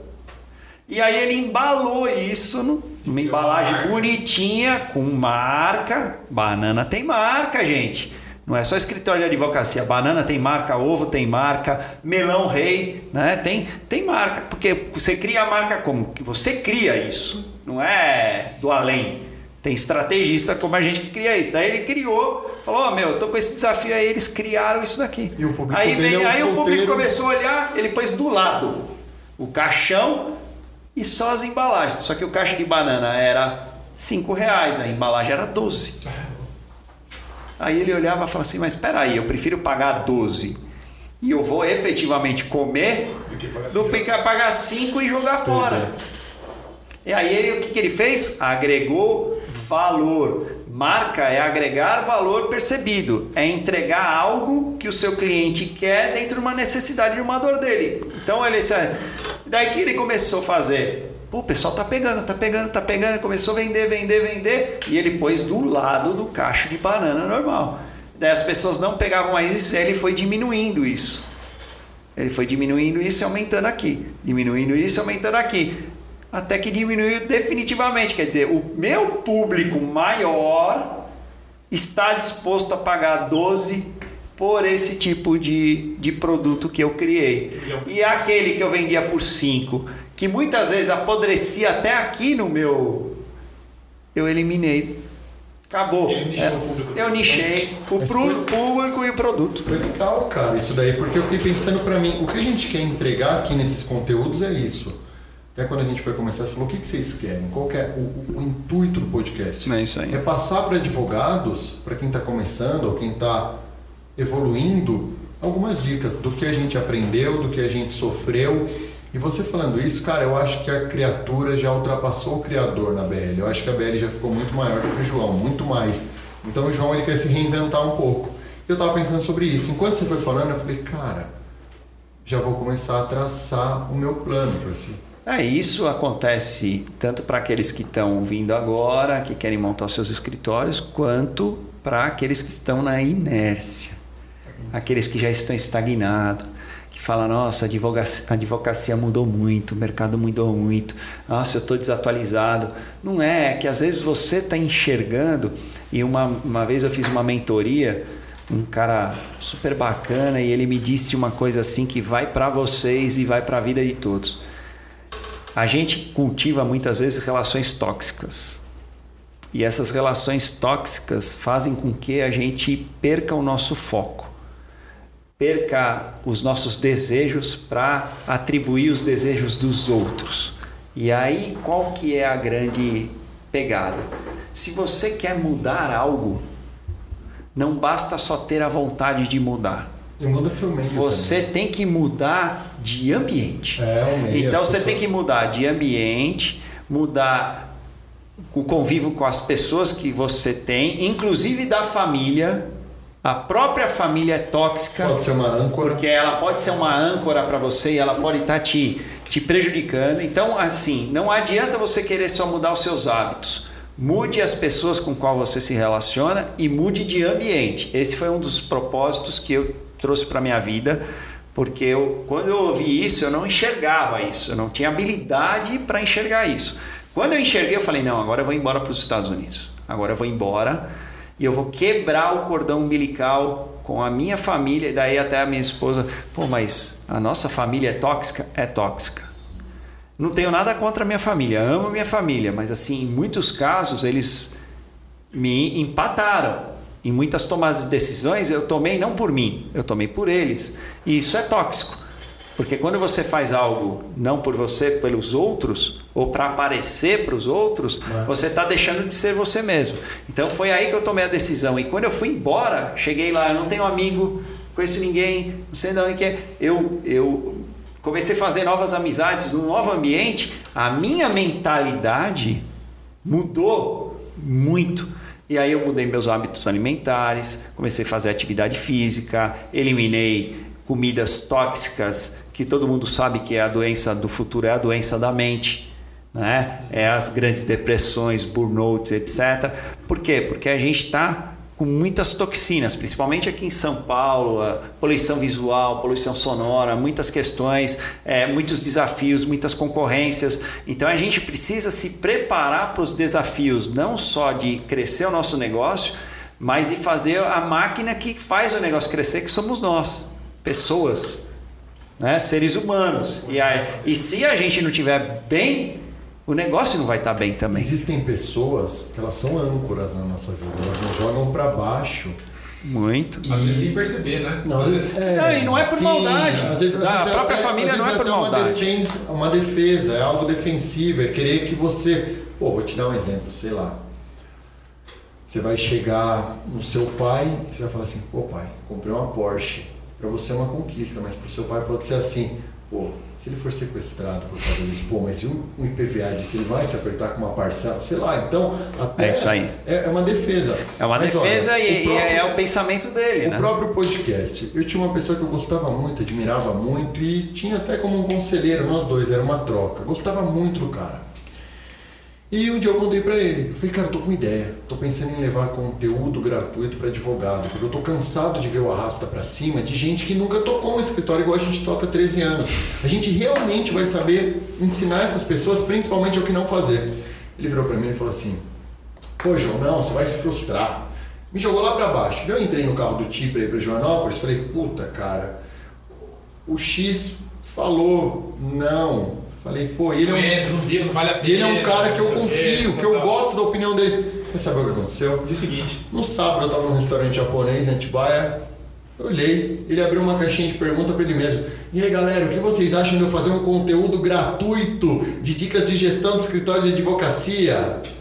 Não, não, não, não, não. Ele fez alguém perguntando pra ele assim. Sabe quando você cria a caixinha de pergunta e você pergunta E ele si mesmo próprio? responde, até um monte que faz e aí, isso. o que você acha de. de, é, por que, que você não faz um curso de gestão para novos advogados de forma gratuita? Ele respondeu, pô, boa ideia, acho que vou fazer. Eu falei, cara, Esse cara me deu um incentivo a duas coisas. Uma, a me afastar dele. Me fez muito bem. É isso aí. Porque, e a outra, ah, eu, a gente sentar e criar isso daqui. A gente falou, meu, vamos mandar bala que isso é legal. Então, cara, eu aprendi, Hélio, depois de. Eu tenho 37. Com 37 anos eu aprendi a não ficar mais dando murro em ponta de faca. É eu assisti um filme outro dia, cara. Puta, eu comparei isso, até falei pra. Puta, esqueci o nome do filme. Mas ele fala o seguinte. Foi recente. Ele fala. Por, lembrei, não é um filme, é um, um seriado da Amazon muito legal, que é o The Boys. The Boys. O, sensacional. o cara do The Boys vira pra ele e fala assim: Mas por que, que você gostou de mim? Dele, porque você sempre insiste nas pessoas. Mesmo elas errando com você, você insiste. Eu era esse cara. Agora eu não sou mais, isso daí é coisa de seriado. O cara do The Boys, ele continua com Continua. essa teoria dele, porque eu não continuo mais. Porque essas pessoas. Eu, eu outro dia eu ouvi a esposa do aquele comentarista esportivo da Globo, Marco, não Marco, é, a Rafa Brits. Ela falou o seguinte, ela falou, olha, meu esposo tava, ele foi pra, pra, com a Globo para a Europa, para a Copa da Alemanha. A Copa foi da Alemanha, a última? Não. Foi, do, foi agora, recente, Jesus, Que né? memória que eu tô, hoje eu tô foi. para a última Copa do Mundo. agora, recente foi a Olimpíadas, né? A última Copa do Mundo. É, eu acho que foi a Alemanha, tô com isso na minha cabeça. Mas tá, a É. última Copa do Mundo, a gente vai conversando, a cabeça vai. É. E ela falou o seguinte: eu tava com ciúmes dele. Ele lá com os amigos dele na Europa. Um dia ele virou pra mim e falou assim: amor, eu vou realizar um grande sonho. A gente vai agora pra Holanda. E tô muito feliz. Dois dias ele ficou na Holanda, sem entrar em contato com ela. E ela quer saber: eu vou pra balada, eu vou em barzinho, eu vou. Vou curtir. O cara não tá nem pra mim. Passaram-se os dois dias, ele chamou ela e falou: Amor, olha, essa, olha onde eu tô, olha essa montanha, era meu sonho. Ela falou assim: Cara, eu me senti a pessoa mais egoísta do mundo, porque se eu vejo uma amiga realizando um sonho, eu fico feliz. Se eu vejo um familiar realizando um sonho, eu fico feliz. Mas eu não fico feliz com meu marido realizando um sonho. Então a gente tem que ter ao nosso lado quem quer ver nossa melhor É versão. aí. Eu tenho muito tempo, hoje a gente vindo do almoço, eu conversando com você, e eu falei, cara, eu quero dar uma virada de chave, que eu quero ir morar no Nordeste. Já que eu vou derrubar a escola. Você falou, cara, e sua família? Eu falei, muito mais medo, receio eu tenho de me separar da minha família por um tempo do que o meu último suspiro. Eu morro de medo do último suspiro. Quando você puxa e fala, fui embora, o coração para, fui embora. Porque ali eu vou me arrepender, naqueles segundos que duram uma eternidade, vou me arrepender do que eu não fiz. Então, cara, eu não vou deixar de fazer o que eu sempre É sonhei, sabe? A gente, então, cara, é desamarra dessas dessas pessoas tóxicas É, que não querem ver você realizando seus É, sonhos e- vendo tá- você se tornando sua melhor versão. E isso está muito relacionado com as crenças, né? Então, por exemplo, é, meus pais, os seus pais, eles eram um mito da casa própria, né? Pô, você tem que ter a casa própria, você tem que ter sua casa, tem que ter um lugar para morar. Hoje não mais, cara. Hoje, de repente, o dinheiro que você imobiliza numa casa própria, você faz um investimento em algum Empresa, alguma negócio. empresa, algum negócio, você vai ter uma rentabilidade muito maior.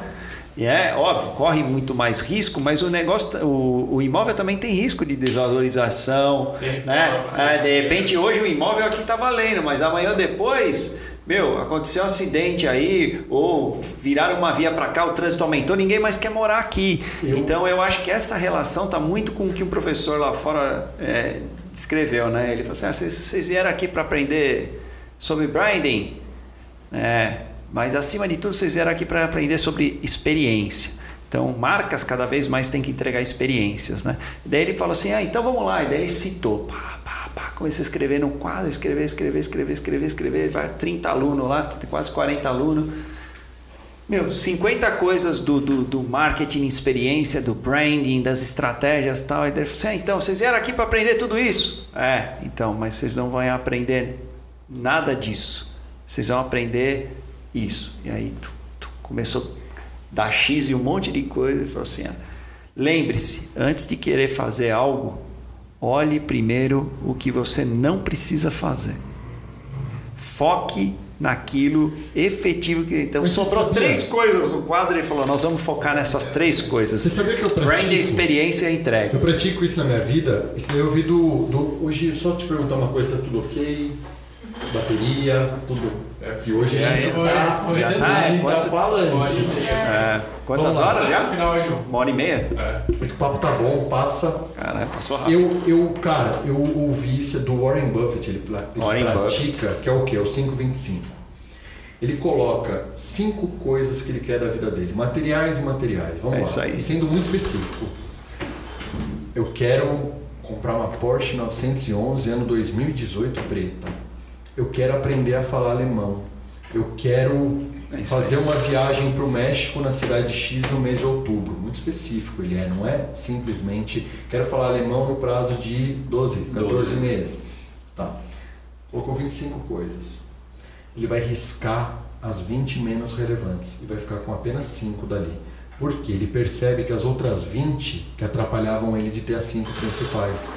Você acabava não tendo. E não, Não é que as outras É um time 20. ticking, que ele vai funilando. Não é, que as outras 20, se rolar, rolou. Vou fazer de tudo para não rolar. E tem coisa que o pessoal faz que é, é- é colocar metas. Então tem, acho que é o Tony Robbins, é, al- alguém desses, desses Gurus. gurus aí, esses magos, caras que têm até uma boa habilidade com isso, eles falam assim, ah, ele fala assim no curso, ah, põe, no papel quanto você queria ter na tua conta do banco daqui cinco anos.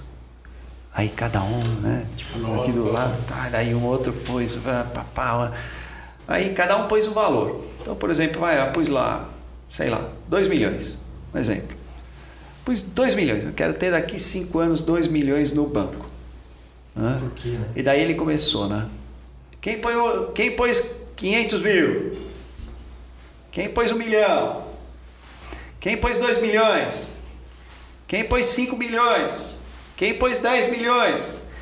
Quem pôs 50 milhões? Aí começou a levantar mais gente. Quem pôs 100 milhões? Aí mais gente levantando. Quem pôs 200 milhões? Mais gente levantando. E daí ele falou assim: ó, tá aí. É isso que atrapalha. É isso que por atrapalha quê? vocês. Porque a grande questão é não coloque metas que sejam inatingíveis. Ah, sim, passo a passo. Vai um degrau de cada vez. Então põe uma meta. Então aqueles que de repente puseram um milhão, dois milhões, três milhões, cinco É milhões, é que 300 eles já, ti- já estavam mais próximo da meta dele. Então põe metas, porque o- o- as pessoas são muito sonhadoras e pouco realizadoras. Elas gostam de sonhar, mas não gostam de realizar. São poucas as que conseguem realizar, porque são aquelas que focam, como você falou do, do Warren Buffett. Ele, ele foca, ele coloca, ele vai específico. O trabalho de branding foi isso que a gente fez aqui. Mas, Hélio, A gente foi indo, foi especificando. Vamos ser mais específico, vamos ser mais específico. Ah, mas eu quero abrir tudo. Você mesmo na época, bom, não, não, mas não dá, Hélio, você é louco, vou abrir mão disso, mas eu vou perder naquilo. Meu, você vai ter que abrir mão de alguma coisa. Então, assim, para eu chegar nos 5 milhões, eu vou ter que abrir alguma- mão de alguma coisa. De repente, eu vou ter que vez- abrir mão de comprar Porsche. Depois eu vou ter que abrir mão de fazer a viagem para Disney. Depois eu vou ter que abrir mão para fazer viagem na Europa. Depois eu vou ter que abrir mão de ter todas as roupinhas, não sei o quê, ou do apartamento da praia, ou do jet ski, ou da caminhonete. nós tivemos que abrir mão de forma prática de ações aqui no escritório que a gente achava que, não, mas ela traz X por mês. Tudo bem, mas a outra que a gente focou trouxe muito mais do que aquilo. Vai trazer muito eu, mais. Eu parei com 5,25. Eu tô com 1,25. Thiago viu, esses dias eu abri meu notebook e a imagem de fundo do meu notebook é uma casinha que eu tô fazendo na represa de Joanópolis. É aquilo ali, cara. Eu, todo dia que eu trabalho é que eu coloco minha energia ali. Por quê? Porque eu acho que você colocar uma meta só de número, eu quero ter 5 milhões de reais. Tá. Eu gosto de meta o quê? Eu quero ter uma casa onde toda hoje a gente estava almoçando, que eu falei o que eu quero dar. Foi com vocês, eu estava conversando. Sim. Toda sexta, coloca as malas no carro, vamos ali que ele é nosso Vamos refúgio. pro campo é ali que eu vou brincar com as crianças, é ali que a gente vai ter um cachorro para nadar com elas no rio, é ali. Então, cara, a minha meta, ela não é. Ela é material, porque aquilo ali. Mas ela é um pouco também familiar, espiritual, é um conjunto É isso aí. que entra. É, e- eu acho isso que a meta só- negócio tem que ter isso dinheiro também, por né? dinheiro. Eu ia até te fazer uma pergunta disso, cara. Você é um cara. Eu vou apagando minhas perguntas, minha mão vai ficando terminar o podcast azul. Você é um cara que tem muitas empresas, mas eu vejo que a sua principal paixão é a New Growing, é a empresa do branding. Quando perguntam do Hélio, Hélio, você é um cara é. que quando perguntam de você, você é o quê? O Hélio é o quê? Eu vejo É. que você fala, Eu sou o cara do branding. É, eu, eu, eu, eu sou o cara que, que acredito no empreendedor brasileiro. E eu acredito que a melhor forma de educar o nosso povo, aumentar o PIB, aumentar e melhorar nossa economia é empreendendo. Então eu sou o cara empreendedor em primeiro lugar. Eu gosto de abrir novas empresas, eu quero criar novas coisas, isso me desafia. E principalmente desses novos negócios, eu gosto que eles se transformem em grandes marcas, porque essa é a minha especialidade. E quando você cria uma marca e a marca é lembrada, né? Por, por algo, é, é o que eu gosto. Então hoje a New Growing ela é lembrada por muitos, talvez eu não seja conhecido para alguns que estão aí nos assistindo, mas dentro dos nichos que eu transitei, das pessoas com quem eu me relacionei, elas lembram de mim. Constantemente, falando aqui por nós. Porque tá ali. Então, assim, eu tô ali, eu tô presente. Então, se eu já ali, naquela região que eu transitei, eu consegui deixar minha marca, eu já tô feliz. E por que eu falo New Growing? Por que no meu LinkedIn tá New Growing, sendo que eu tenho as outras empresas? É porque a New Growing é o que eu faço com maior tesão, paixão, com maior vontade, sim. com maior paixão. Você não acha? E é o que eu estudo, é o que eu é, é, é, o que eu me dedico todo dia, então é o que eu gosto é de fazer. Dica, isso é uma dica para todos que acham que querem subir de degrau, é o seguinte. Sim. Isso é muito clichê, a gente ouve muitas pessoas falando isso, mas é muito real. Eu falei aqui, ah, por que, que minha meta seria quero ter 5 milhões de reais? Cara, todas as vezes que eu coloquei uma meta na BL, quero ter mil clientes e tal processo, não rolou. Eu acho que a gente tem que trabalhar com paixão. É algo que nos dê paixão. O dinheiro vem.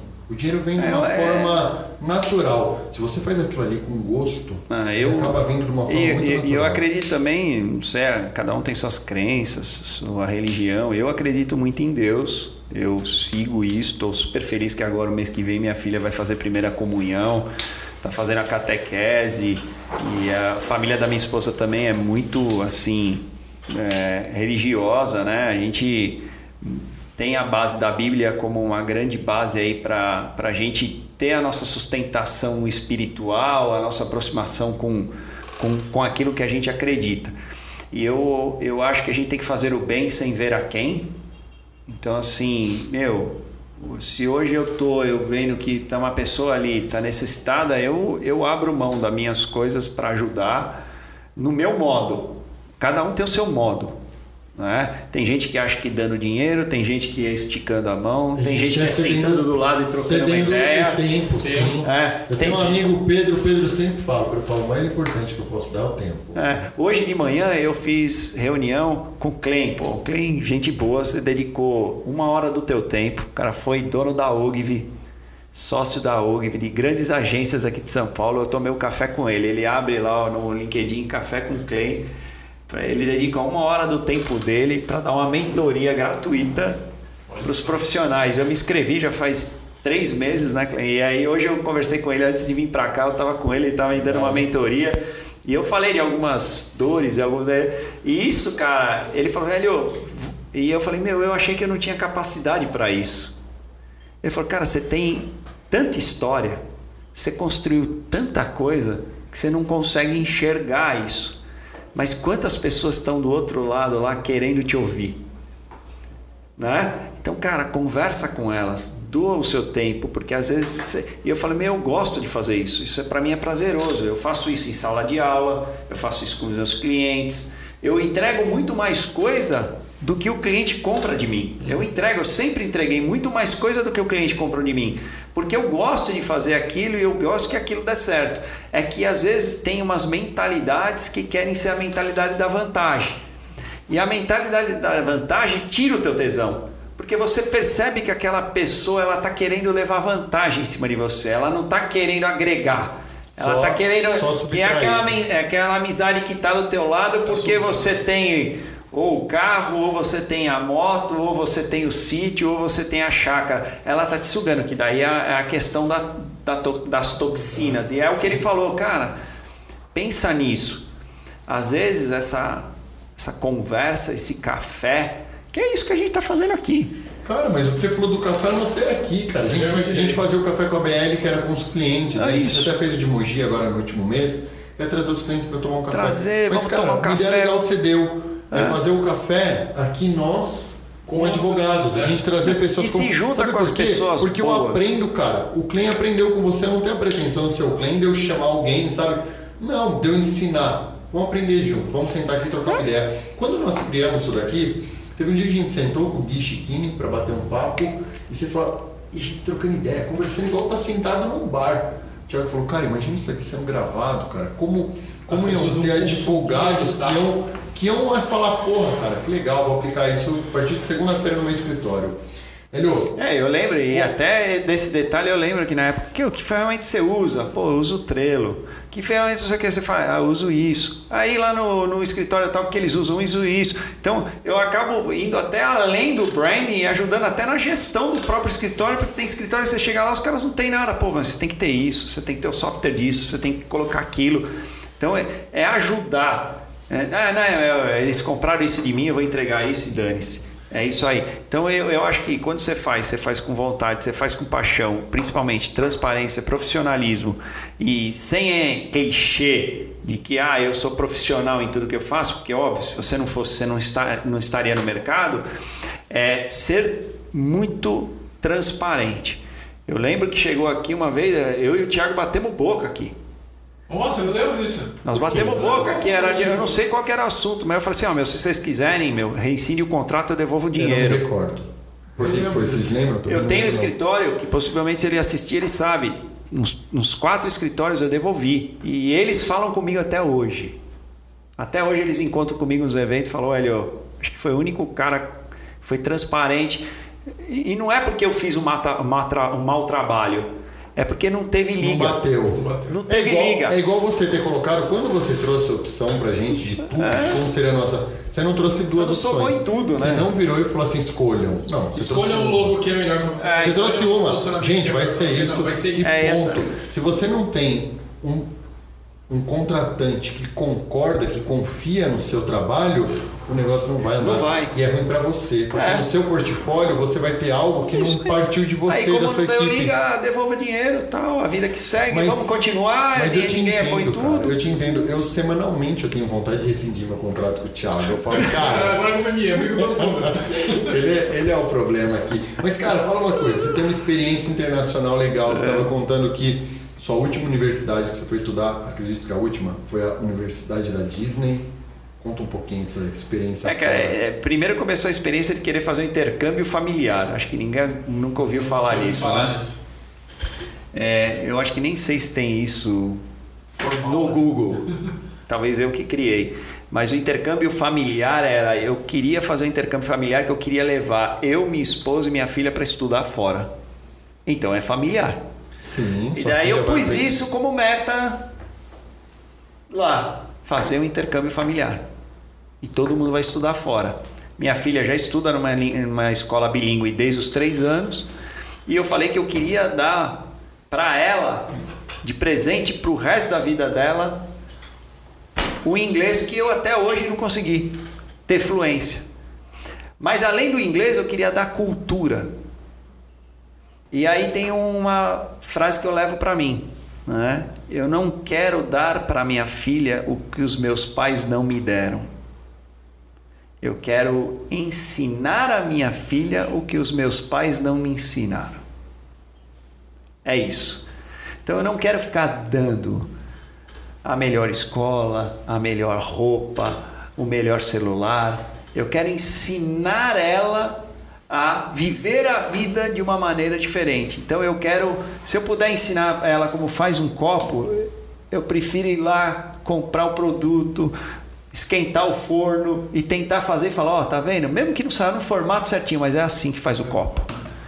É assim que planta uma árvore. Própria- É assim que escreve um livro. É igual vocês cozinhando. Você vejo ela fazendo pizza Direto. com você. eu ensino mesma- ela, ela Sim. mete a mão, ela faz. Então, assim, eu quero ensinar ela o que os meus pais não me ensinaram. Que é lidar com os pais e não culpando os meus pais, porque cada um tem a sua cultura, o seu momento. Né? Meus pais fizeram muitas coisas por mim e ainda fazem, graças a Deus estão vivos.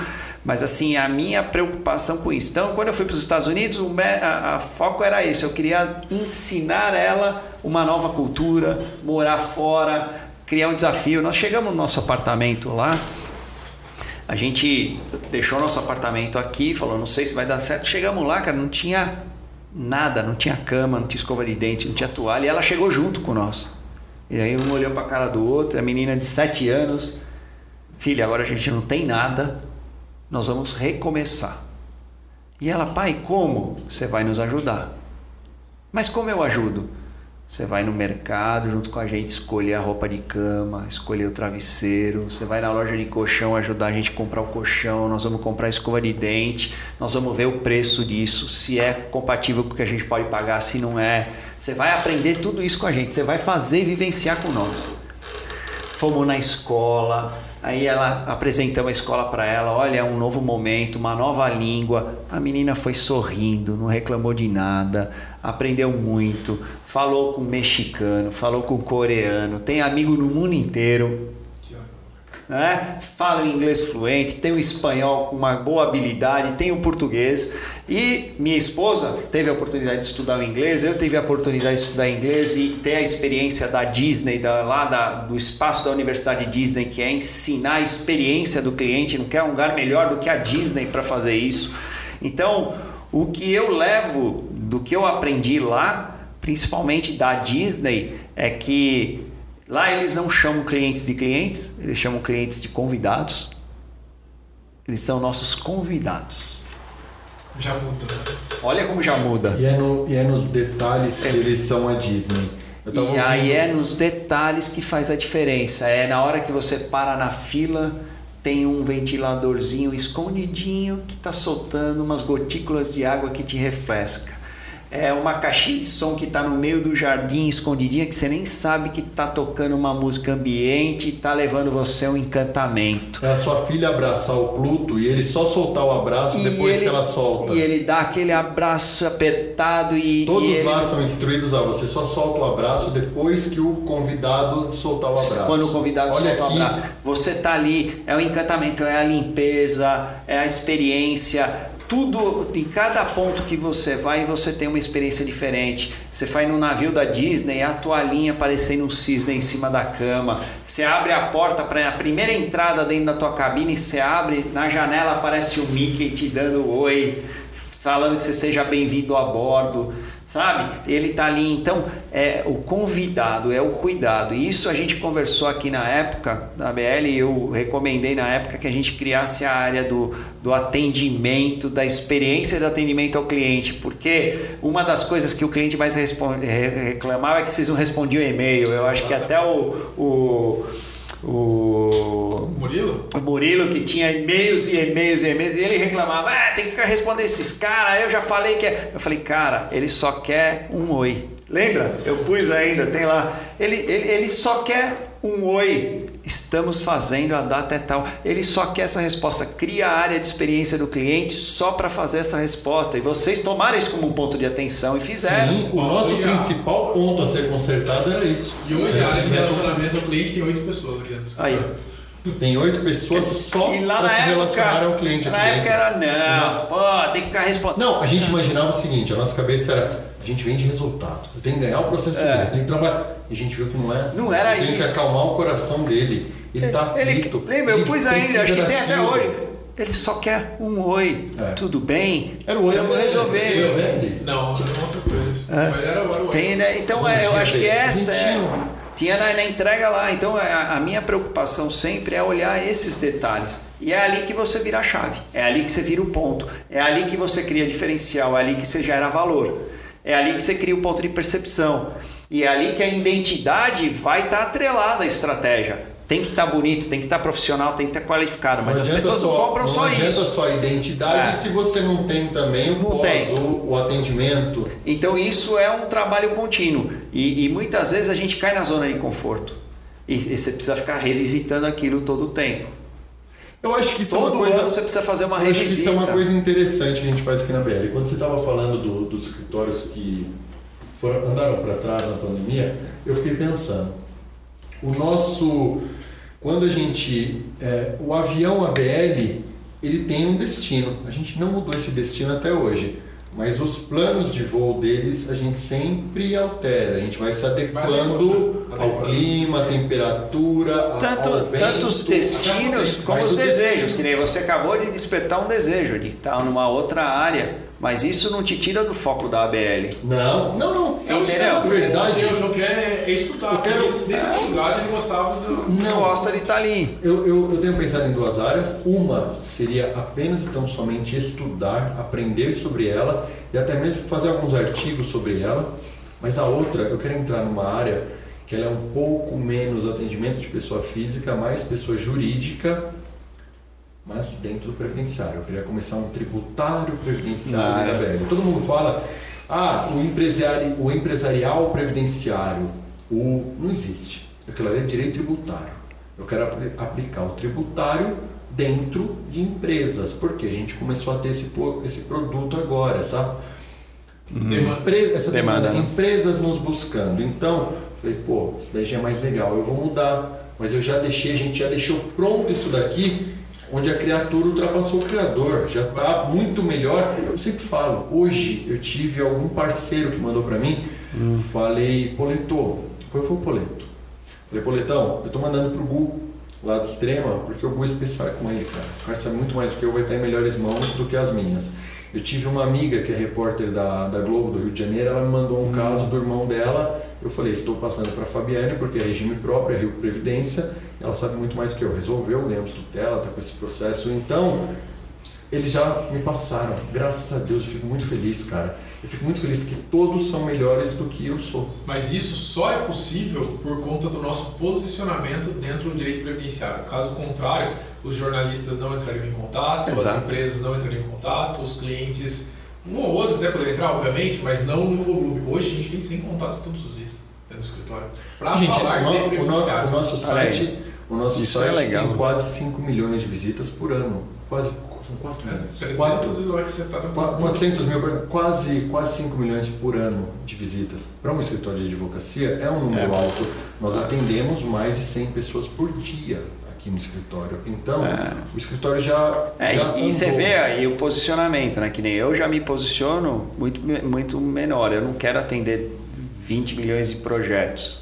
Eu tenho meus projetos no ano que eu faço. Mas é porque a gente. Às vezes tem cliente que liga lá, é, daí é por isso que é o posicionamento. Tem gente que liga lá, ah, mas é, então você vai fazer, faz um desconto. Não, eu, eu faço X projeto no ano, olha, e vai acabar os projetos, eu não tenho mais espaço. Não é preconceito, não é arrogância, é que tipo, eu realmente vou fechar minha agenda, porque não dá para atender todo mundo, porque sou eu, Hélio, que faço os trabalhos. Hélio, eu fui conhecer a academia essa semana de um amigo. Um amigo montou uma academia em São Paulo, ali no Jardins, falou, João, vai conhecer. Ah, a academia tem uma mensalidade de dois mil reais. Aí você pensa, pô, a academia é dois mil reais, a Smart Fit aqui do lado é 99. 99 reais. Eu estava lendo sobre a academia dele, tem fila de espera. Por quê? Você tem um personal à sua disposição. Tempo que você chegar lá, a hora que você for lá, vai ter um personal com você. Você tem mínimos detalhes. Você tem, por exemplo, na recepção, tem uma bandeja de maçãs verdes lindas para você pegar à vontade, mix de nuts, tem Toalhas à vontade. É, toalha, toalha, esse- sabe? Você sabe que eu tive, né? Você sabe que eu tive uma, Academia. uma academia lá em Moema, né? E era nisso, a minha mensalidade na época era mil reais. Eu tô falando Como? disso há nove anos atrás. Então, E era nesse um nicho, público- em Moema, na Alameda dos Arapanés, paralela a Ibirapuera, com a República do Lima do lado do, do, do Parque do Ibirapuera. E era uma academia fechada, exclusiva para aquele público, e era mil reais. Ele tem o que ali? E Ele tinha tem- gente querendo entrar e não tinha espaço. Ele tem. E eu falei, Alexandre, fantástico. Quando eu experimentei aquilo ali, eu entendi que o preço se justifica facilmente. É, se você for contra. Mas daí o que eu pensei? Se ele abaixa o preço, ele não tem tamanho para aquilo ali, estrutura física para todo mundo fazer. Então você tem que nichar. E você gera o valor. Como você nicha, como o seu são menos, você tem que cobrar mais caro, porque o seu tempo custa É muito isso aí. caro. E, e é, um, é um tempo mais específico que muitos especialistas de brain encanto gargantam por aí, mas não fazem, não entregam. Cara, a gente pesquisou, o Gui era um cara muito seletivo. É. Falou, vocês querem o melhor para o escritório de advocacia? É, não é porque está na minha frente. A gente prometeu É. nesse podcast não ficar muito, É, que fugir muito- daquele negócio de live no Instagram, que um fica só puxando do outro. Puxando. sardinha, né? Aqui não, mas aqui é real. A gente realmente recomenda o que é bom. Bom, Foi muito bom. mais alguma coisa, Isso aí. gente? Não, bom, obrigado aí. do- Não, eu do só Brands? tenho. Eu acho que primeiramente agradecer vocês, não só por ter confiado no meu trabalho lá em 2017, mas por ter feito jus a, a todo o meu esforço, né? Porque muitos escritórios aí não, não, Não, o fazem. gente, e eu- os que fazem eu fico feliz porque isso é isso para mim me, me energiza e me dá vontade de fazer mais. Outra pela amizade. Hoje é, muito mais do que trabalho, eu tenho vocês como amigos. Com. Então, assim, eu, eu tenho vontade de recebê-los na minha casa. Então, as pessoas que eu tenho vontade de receber na minha casa são pessoas que eu considero parte da minha família, parte do, do, do meu dia a dia. Então, é, obrigado por essa confiança, obrigado pelo convite de estar aqui no, no, no, no, no, ABL Cast aí, que desejo muito sucesso e vocês sabem que eu sempre desejei que vocês vão longe, vão longe e contem comigo. E a hora que quiser, qualquer empreitada junto que vocês julgarem que a gente pode fazer, não hesite em me chamar, tô aqui, cara. Quando você quiser ir para Joanópolis, vai ser um prazer. Já algumas vezes eu te mandei algumas mensagens que eu tava lá por perto, mas Tá eu vou lá ainda, eu vou lá. Agora eu te... Eu vou comer pizza na sua casa, E né? aí Pizza de Não, e- fermentação natural. Nós vamos combinar de vocês irem em casa, porque além de ser empreendedor, especialista em branding, agora eu me dedico Pizza é à alimentação mais natural Ah, e à pizza de fermentação natural, o pão de fermentação natural. É isso aí. Obrigado pelos presentes. Eu lembro do, do bloco que você me deu lá em 2017. Ele contém várias coisas que eu anotei durante o processo do brand e de estratégias que eu montei depois e está guardado tipo, no cofre de casa. Prazerzaço. Cara- leia, leia esse livro. Esse livro aí Cara, esse eu vou ler. Os dois, Esse- né? Eu já li aí. Especialista em pessoas, E como criar a Thiago cultura da sua empresa. Cara, Isso é o que você faz. eu acredito muito nisso. Eu acho que a pessoa para montar um negócio, a primeira coisa que ela tem que ter é saber lidar com gente, é saber lidar com É isso pessoas. aí, tem que tá- porque tem que tá o preparado. principal no negócio, no escritório de advocacia, o seu, a sua mercadoria são as cabeças que estão ali dentro pensando. É isso aí. É isso Gente, aí. valeu. Fechou? Valeu, pessoal. Muito obrigado, Gil. Obrigado. Obrigado. Valeu. Valeu, valeu. Obrigado. valeu. Show Até a bola. próxima. Tchau.